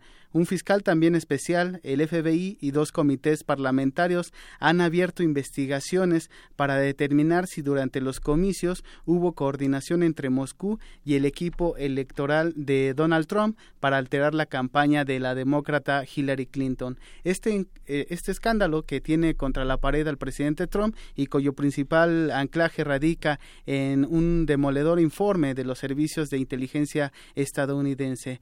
Eh, y esto, y parte de, lo que concluyó un análisis conjunto de la CIA, el FBI y esta agencia eh, estadounidense de inteligencia, mencionan que el presidente ruso Vladimir eh, Putin ordenó una campaña en 2016 contra las elecciones presidenciales de Estados Unidos. El objetivo de Rusia era socavar la fe pública en el proceso democrático, denigrar a la secretaria Clinton y dañar su elegibilidad, perdón, elegibilidad y potencial eh, presidencia, además de que Putin y el gobierno ruso desarrollaron una clara preferencia por Donald Trump. Y de comprobarse, eh, es decir, estos, ya, esos documentos que se filtraron son importantes porque la Agencia de Seguridad Nacional estadounidense está aceptando que si hubo un ciberataque contra la campaña eh, política de Hillary Clinton y esto podría tener consecuencias obviamente diplomáticas. Se piensa que Putin eh, y Rusia junto con, con Trump pudieron haber estado involucrados, es decir, se pudieron haber puesto de acuerdo para estos ciberataques, pero también no se descarta la posibilidad de que Rusia y obviamente su presidente hayan actuado de manera eh, eh, aislada y contra, contra la campaña de, de Hillary Clinton y bueno, se analiza si tuvo éxito este ataque que recibió la demócrata durante su campaña presidencial. Lo que ya es un hecho es que sí existió un ciberataque por parte del Y esto lo lo da a conocer la Agencia de Seguridad Nacional estadounidense y lo da a conocer precisamente como mencionaba con una filtración en un medio de comunicación. Pues sí, es bueno conocerlo, pero a final de cuentas esto no cambia la realidad, ni los resultados, ni muchas otras cosas, y pero que bueno, sin duda es importante que se sepa qué participación tuvo eh, eh, Vladimir Putin o Rusia, cuáles son esos intereses que llevan a eh, incidir en un tema que pues debería ser solamente en este caso de los Estados Unidos. Precisamente lo, lo que mencionas es, es, lo importante porque de conocerse si realmente hubo ya una, una injerencia dentro de, de esas elecciones, pues la pregunta sería ¿por qué? ¿Para qué, no? Entonces, eso es, eso es lo que quieren saber los estadounidenses y eso es lo que se está tratando de investigar pues, gracias a los medios de comunicación, porque las agencias de seguridad han sido muy discretas con esta información, a menos de que se haya filtrado documentos como este tipo. Así es, qué interés tenía Vladimir Putin y qué interés tiene ahora también con estos resultados y, y, de frente a una figura como, como Donald Trump. Sí, y qué tanta responsabilidad tiene el actual presidente de Estados Unidos. Y bueno, en otra información, la mañana de este martes, un hombre atacó con un martillo a un policía frente a la Catedral de Notre Dame en la ciudad de París. Esto tan solo tres días después de los atentados que terminaron con la vida de siete personas en Londres. El ministro del Interior francés, Gerard Collomb, informó que el atacante, que fue herido en el tórax con un disparo, gritó es por Siria antes de agredir al oficial, además de un martillo con el que hirió, eh, levemente eh, en el cuello a este agente. El atacante llevaba cuchillos de cocina y un carnet que lo identifica como un estudiante argelino, pero aún las, las autoridades quieren eh, precisar cuál es, ah, es su identidad. Mil personas seguían adentro de la catedral hasta que la Policía Especial Antiterrorista indicó que la zona estaba bajo control y pudieron de esa manera salir de, de este lugar eh, por medio de las redes sociales. Varios, varios visitantes, turistas en, en, su mayoría, pues daban a conocer que estaban bien dentro de la catedral, pero, pero bueno, la policía pues tuvo que acordonar la zona y logró evacuarlos ya cuando las condiciones eran las pertinentes. Así es. Bueno, pues ahí también se sigue dando seguimiento y sobre todo quiénes son esas personas que están llevando a cabo los ataques y aquí la pregunta, ¿qué ganan con, con atacar a otras personas. Sí, y, como mencionaba, tres días después de los atentados de Londres, Europa vive una importante o grave crisis de, de, terrorismo y bueno, pues eh, por eso es que hay mucha mucha tensión en este tipo de, de atentados. Finalmente, la Organización de las Naciones Unidas inauguró este martes su trigésima quinta sesión del Consejo de Derechos Humanos. En este marco, el alto comisionado para de la ONU para los Derechos Humanos, Seir Rajad al-Hussein, dijo este martes eh, dio un repaso de la situación de, de las múltiples crisis humanitarias alrededor, alrededor del mundo, entre ellas mencionó el caso de, de Venezuela, señaló que la creciente crisis de derechos humanos en ese país sudamericano subraya la necesidad urgente de un análisis imparcial y de manera, eh, de manera rápida. Seid recordó que en los países donde aparentemente se representan situaciones críticas y en los que se le niega acceso a su oficina, la única opción que resta es llevar a cabo investigaciones remotas y basarse en reportes públicos disponibles, por lo que instó al gobierno venezolano a aceptar el envío de la solicitud de una misión de trabajo en el terreno. Es decir, pidió al gobierno de Nicolás Maduro que permita entrar al alto comisionado de, de, la ONU, a la oficina de, de, este, de esta dependencia de la ONU, para que se lleven a cabo investigaciones sobre esta materia. Muy bien, pues muchas gracias, Eric. Gracias, Deyanira. Nos escuchamos mañana. Buenas tardes, hasta mañana. Y continuamos. Prisma RU. Con Deyanira Morán. Queremos conocer tu opinión. Síguenos en Twitter como arroba PrismaRU. Continuamos dos con 37 minutos. Vamos ahora a escuchar el perfil humano de este día que hoy corresponde al doctor Eduardo Andrade, que pues seguramente nos está escuchando, está muy pendiente de esta transmisión. Le mandamos saludos, doctor. Y eh, primero vamos a escuchar su semblanza que preparó mi compañera Tamara Quiroz y después esta conversación que sostuvimos con él. ¿Quién es el doctor Eduardo Andrade? Y a continuación la siguiente semblanza. Perfil RU. Eduardo Andrade Ibarra es licenciado en física por la Facultad de Ciencias de la UNAM. En 1969 fue comisionado para realizar investigación en física nuclear experimental en los laboratorios de la Universidad William Marshall Rice en Houston, Texas, donde obtuvo la candidatura al doctorado en forma directa, es decir, sin obtener formalmente el grado de maestro, ya que este requisito fue considerado innecesario por la presentación de un trabajo en el Congreso de Física Nuclear de la Sociedad Estadounidense de Física efectuado en la ciudad de Washington. Fue responsable de la instalación del acelerador Pan de Graph de baja energía en el Instituto de Física, el cual fue donado a la máxima casa de estudios y se utilizó para impartir cursos a estudiantes de licenciatura y posgrado. Se ha desempeñado como miembro de la Comisión Dictaminadora de la Facultad de Ciencias. Representó a la UNAM en la Junta de Gobierno del Instituto Nacional de Investigación y Desarrollo en Optoelectrónica y a petición del Organismo Internacional de Energía Atómica fungió como miembro del Comité Mundial para que evaluara un proyecto de la instalación de un acelerador de este organismo. Con más de 51 años de experiencia, entre los galardones que ha recibido destaca la medalla Fernando Alba en Física Experimental. Este es el perfil humano del doctor Eduardo Andrade Ibarra.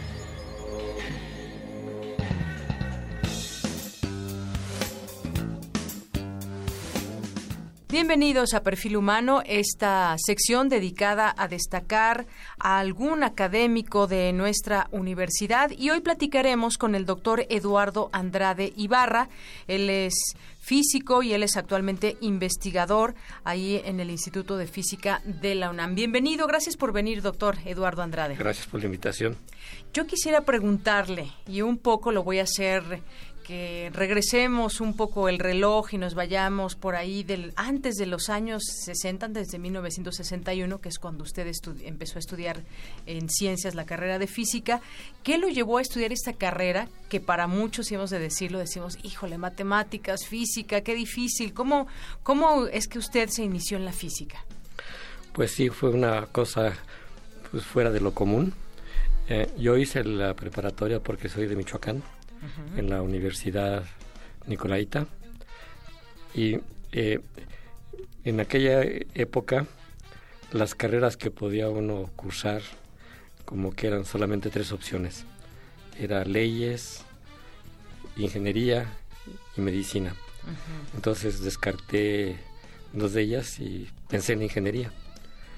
Y, eh, decidí pues eh, aventurarme a venir a la Ciudad de México y resulta que en la UNAM no me permitían estudiar ingeniería porque decían que en mi estado había la carrera de ingeniería.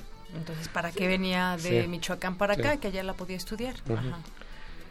Sin embargo, cuando yo estudié la preparatoria, había libros de texto de que habían hecho profesores de la Facultad de Ciencias de eh, matemáticas, eh, cosmología, etcétera. Entonces me llamaron, me llamó la atención e, e, ese tipo de, cursos. Y entonces usted quería venir a estudiar y a vivir aquí a, la ciudad? de México, sí. Y resulta que eh, dije, bueno, pues este física a lo mejor no está mal. Eh, en aquella época las posibilidades de empleo como físico eran muy bajas.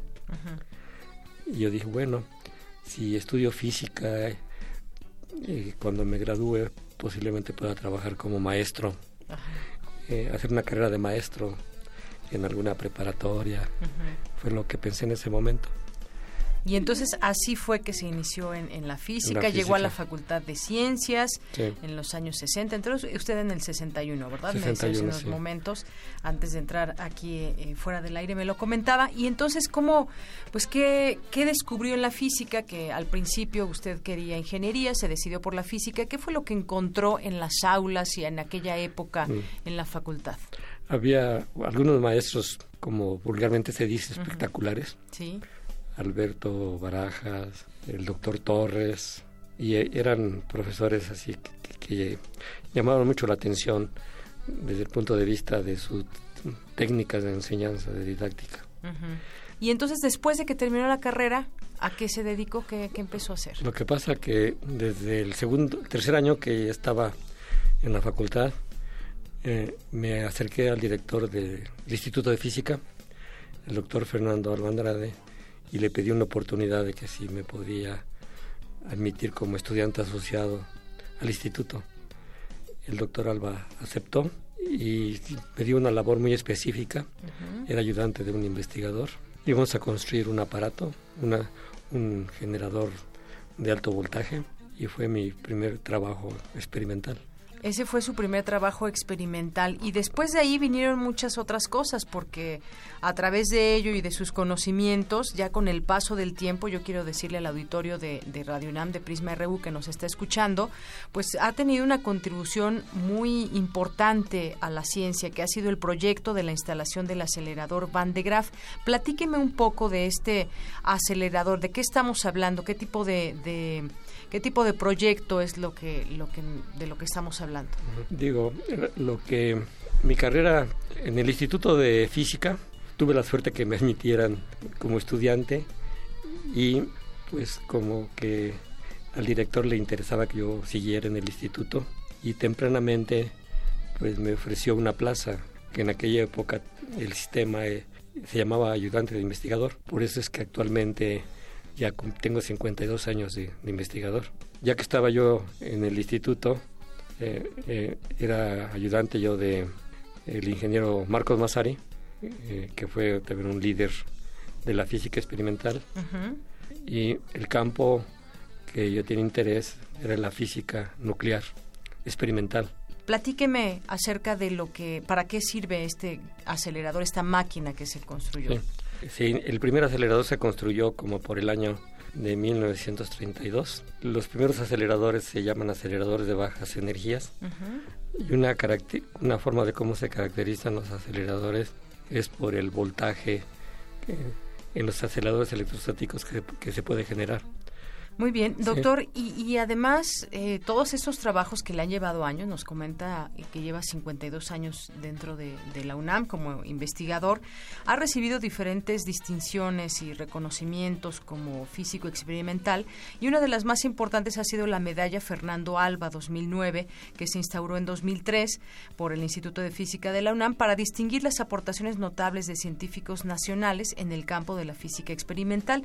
Esto pues le ha llevado también a que usted escriba en distintas revistas, artículos que como investigador pues tienen mucha aportación eh, a nivel nacional e internacional. También hasta, hasta dónde lo ha llevado también su trabajo en cuanto a estas colaboraciones, ha salido al extranjero, qué es lo que ha podido también aprender en otros, en otros lugares. Platíqueme un poco también de esta parte que también ofrece la UNAM eh, a investigadores como usted que están pues ahora sí que muy aplicados en su materia. De hecho, por la experiencia que tuve en el acelerador de, le decimos el acelerador Van de Graaff, de 5.5, lo que significa 5.5 megavolts, ¿no? O megavoltios, ¿no? Eh, a través de la experiencia y productos de las, de, que se desarrollaron en el acelerador.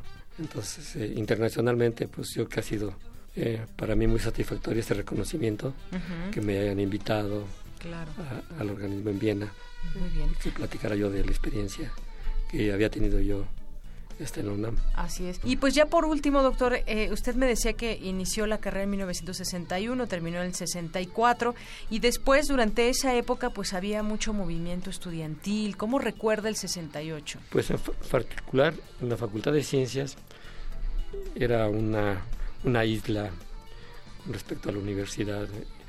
Yo recuerdo que eh, de 65 al 67 al 68 había carteles de que se anunciaban misas, actividades religiosas y cuando se dio lo del 68, después del 68 hubo un cambio radical.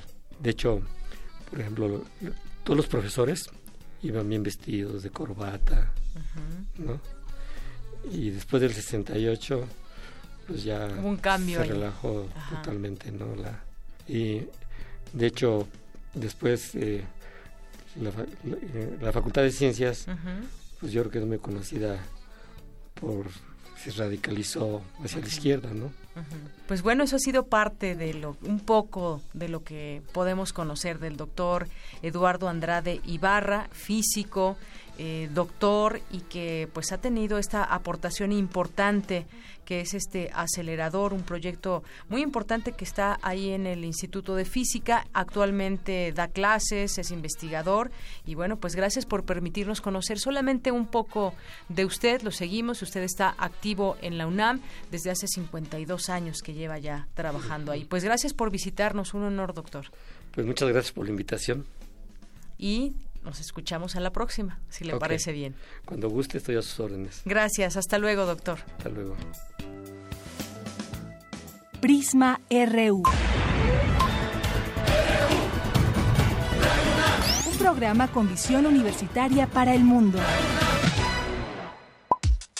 Para nosotros, tu opinión es muy importante. Síguenos en Facebook como Prisma RU.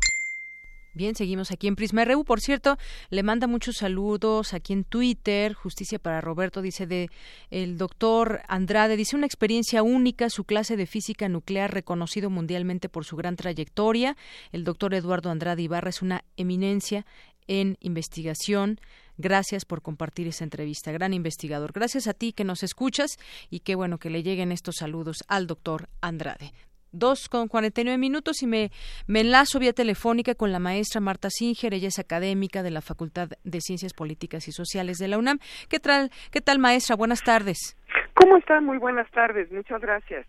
Bueno, doctora, pues yo, eh, yo quiero platicar con usted ahora sobre un tema que tiene que ver con las elecciones que acaban de pasar este domingo y que pues nos hablan de muchas cosas. Yo aquí compartí algunos datos, incluso de donde se habla de un sistema donde los eh, los partidos están metidos en la democracia, pero la democracia todavía no llega a prácticas que seguimos viendo durante el proceso electoral, no solamente el mero día, sino desde antes, la compra de votos, cómo se organizan y a final de cuentas pues queda todo este todo este tema que, nos trae para conversar con, con usted y que nos diga pues desde su punto de vista cómo vio estas elecciones. Bueno, sí, realmente eh, creo que eh, tenemos todavía un camino muy largo por recorrer para tener elecciones en donde eh, la gente que vota, los votantes y los partidos estén satisfechos con los resultados.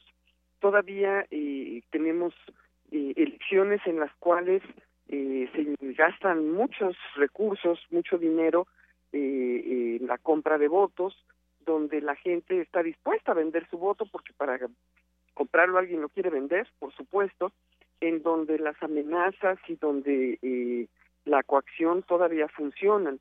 desafortunadamente esas prácticas pues no, no se han podido frenar y en particular en esta ocasión, sobre todo en el caso del Estado de México, desde el principio se eh, eh, llevaron al Tribunal Electoral quejas por el uso de los recursos públicos en, en, en las campañas, por la intervención pues de programas o por la, el hecho de que los programas eh, de las políticas públicas del gobierno se hicieran, eh, eh, digamos, eh, evidentes con entrega de recursos o con la apertura, la inauguración de obras, etcétera, llamando la atención sobre los alcances y beneficios del gobierno federal cuando pues eso está limitado en, por la ley.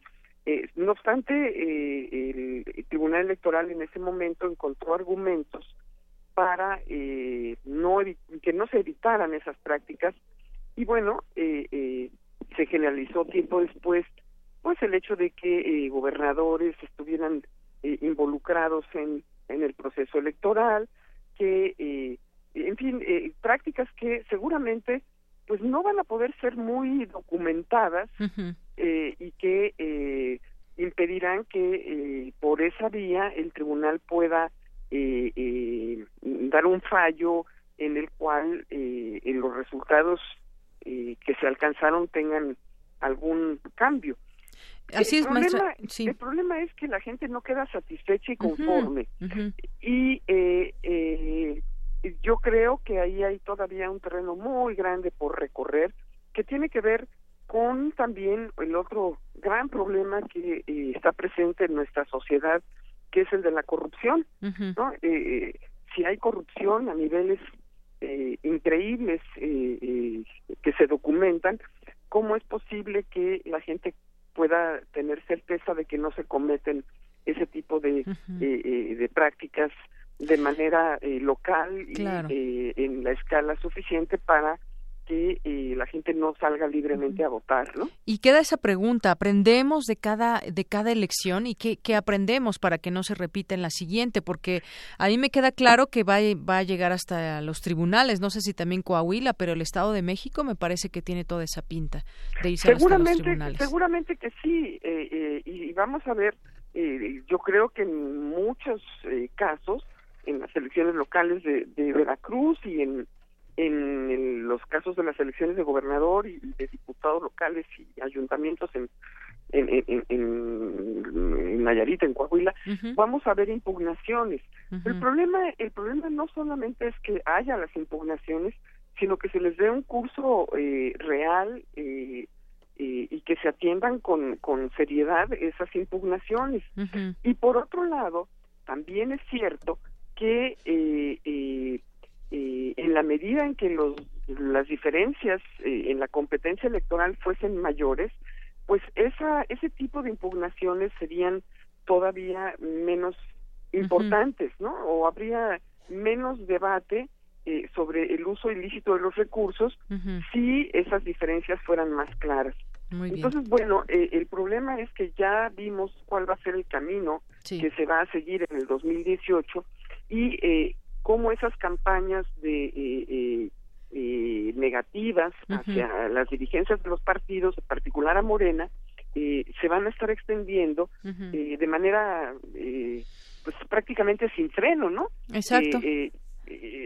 apenas estaba cerrando la jornada electoral cuando ya la andanaba en, en, muchos medios contra eh, algo que llaman el populismo de López Obrador, bueno, pues eso es un absurdo, ¿no? O sea, mm, creo que no no no se puede eh, eh, eh, hacer una campaña de esa magnitud cuando lo que está en juego es la voluntad de los ciudadanos de una entidad tan importante como como es el caso del Estado. Claro, y que decían que con los programas que prometió del Mazo y demás, pues ahora va a ser más populista que a quien critica de pues serlo, pero pues bueno. Exacto, o sea, es que uno uno nunca sabe, ¿no? Este, ¿qué, ¿Qué querrán decir con populismo cuando las campañas, sobre todo la campaña de, en el caso del Mazo estuvo eh, eh, establecida en esos términos, ¿no? Voy a dar, voy a dar, voy a dar y, pues bueno, este, lo único que no sabemos es cómo cómo eh, valorarán sus propios resultados. ¿no?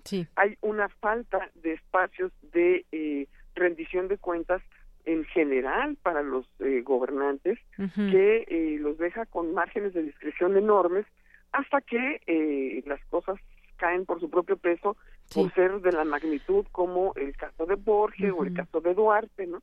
evidentemente lleva en Veracruz a que pues el PRI no gane, ¿verdad? Claro. Porque es obvio que la gente está enojadísima con lo que pasó con Duarte, ¿no? Claro, y lo que nos cuesta la democracia, que ese ya será otro tema. Pero por lo pronto, maestra, pues muchas gracias por abrirnos un poco la posibilidad de, de analizar lo que sucede en estas elecciones. Ojalá que eh, los tribunales electorales eh, hagan su trabajo con eh, prontitud, con propiedad y con honestidad. Eso, sobre todo. Gracias, maestra. Muchas gracias, muy buena tarde. Muy buenas tardes, la maestra Marta Singer, académica de la Facultad de Ciencias Políticas y Sociales de la UNAM. Vámonos ahora con Margarita Castillo, que como todos los martes nos tiene una poesía, un poema, Los portadores de sueños, en esta ocasión. Adelante. Poesía RU. En todas las profecías está escrita la destrucción del mundo.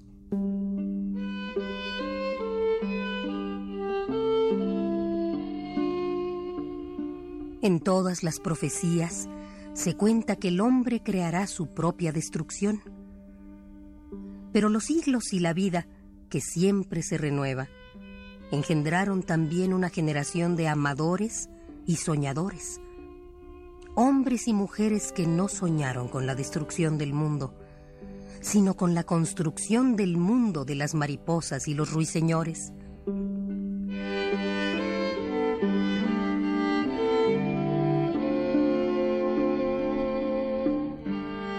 Desde pequeños venían marcados por el amor. Detrás de su apariencia cotidiana guardaban la ternura y el sol de medianoche.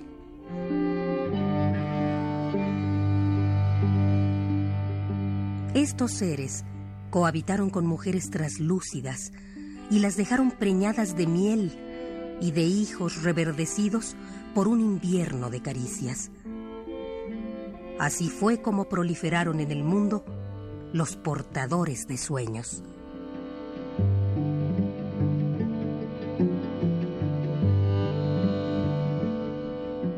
Los portadores de sueños.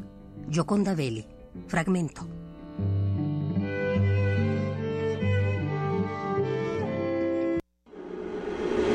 Zarpazo RU. Gracias, Margarita. Nos vamos ahora a los deportes con Isaí Morales. Adelante, Isaí. Buenas tardes. Buenas tardes, Yanira. Un saludo para ti y para todos los que nos están escuchando a través de Radio UNAM. Me encuentro en el lobby de Frontón Cerrado en Ciudad Universitaria para invitarlos a las actividades físicas que se realizan en este inmueble. Hoy, por ejemplo, pudimos estar en el entrenamiento del equipo de gimnasio olímpica. No estuvieron todos los afiliados a la asociación, que son alrededor de 500 atletas de todas las categorías, pero pudimos observar pues eh, alrededor de 20 atletas cómo estaban trabajando. De Yanira te comento que esta es una de las disciplinas más completas, eh, yo creo que de todos los deportes, ya que trabajas todas las partes del cuerpo, además obviamente también desarrollas, yo creo, fuerza mental, desarrolla también el equilibrio, fuerza y elasticidad. No es nada fácil, me imagino, trabajar en los anillos y poder levantar todo tu peso o mantener también el equilibrio en el potro con apenas 10 centímetros de ancho y dar giros, saltar y demás. Te comento, de Yanira, que esta, esta disciplina tiene 20 años en la UNAM practicándose. y me comentaban que era que la UNAM era, bueno, es, es una potencia en esta en esta disciplina. Asimismo, vimos al equipo que participó en el Campeonato eh, Nacional de Gimnasia, donde la UNAM cosechó varias medallas, eh, pero esto ya lo hablaremos más adelante. Mientras déjame hablarte sobre Carla Itzel López Lozada, alumna del Colegio de Ciencias y Humanidades Oriente, quien consiguió dos preseas, una de plata y otra de bronce, en el Abierto Mexicano de Paratletismo 2017 que se celebró en San Luis Potosí. Itzel consiguió la presea de plata en la prueba de lanzamiento de disco, donde superó su marca de 4.90 metros y la dejó en 5.0. Tenemos los mexicanos dejar los taquitos, dejar la cerveza y activarnos físicamente porque pues como ya lo habíamos comentado eh, con anterioridad, pues todo esto pues nos va a ayudar a tener un, nos va a ayudar a los huesos, nos va a ayudar al sistema cardiovascular, nos va a evitar muchísimas enfermedades.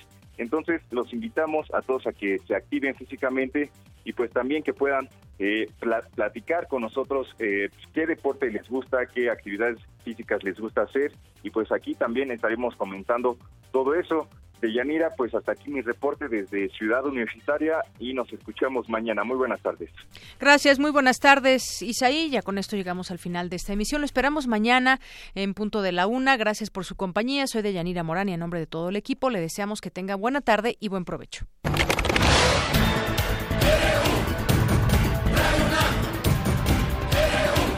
Prisma RU. Los perfiles del acontecer universitario de México y el mundo en una frecuencia. De lunes a viernes, de una a 3 de la tarde.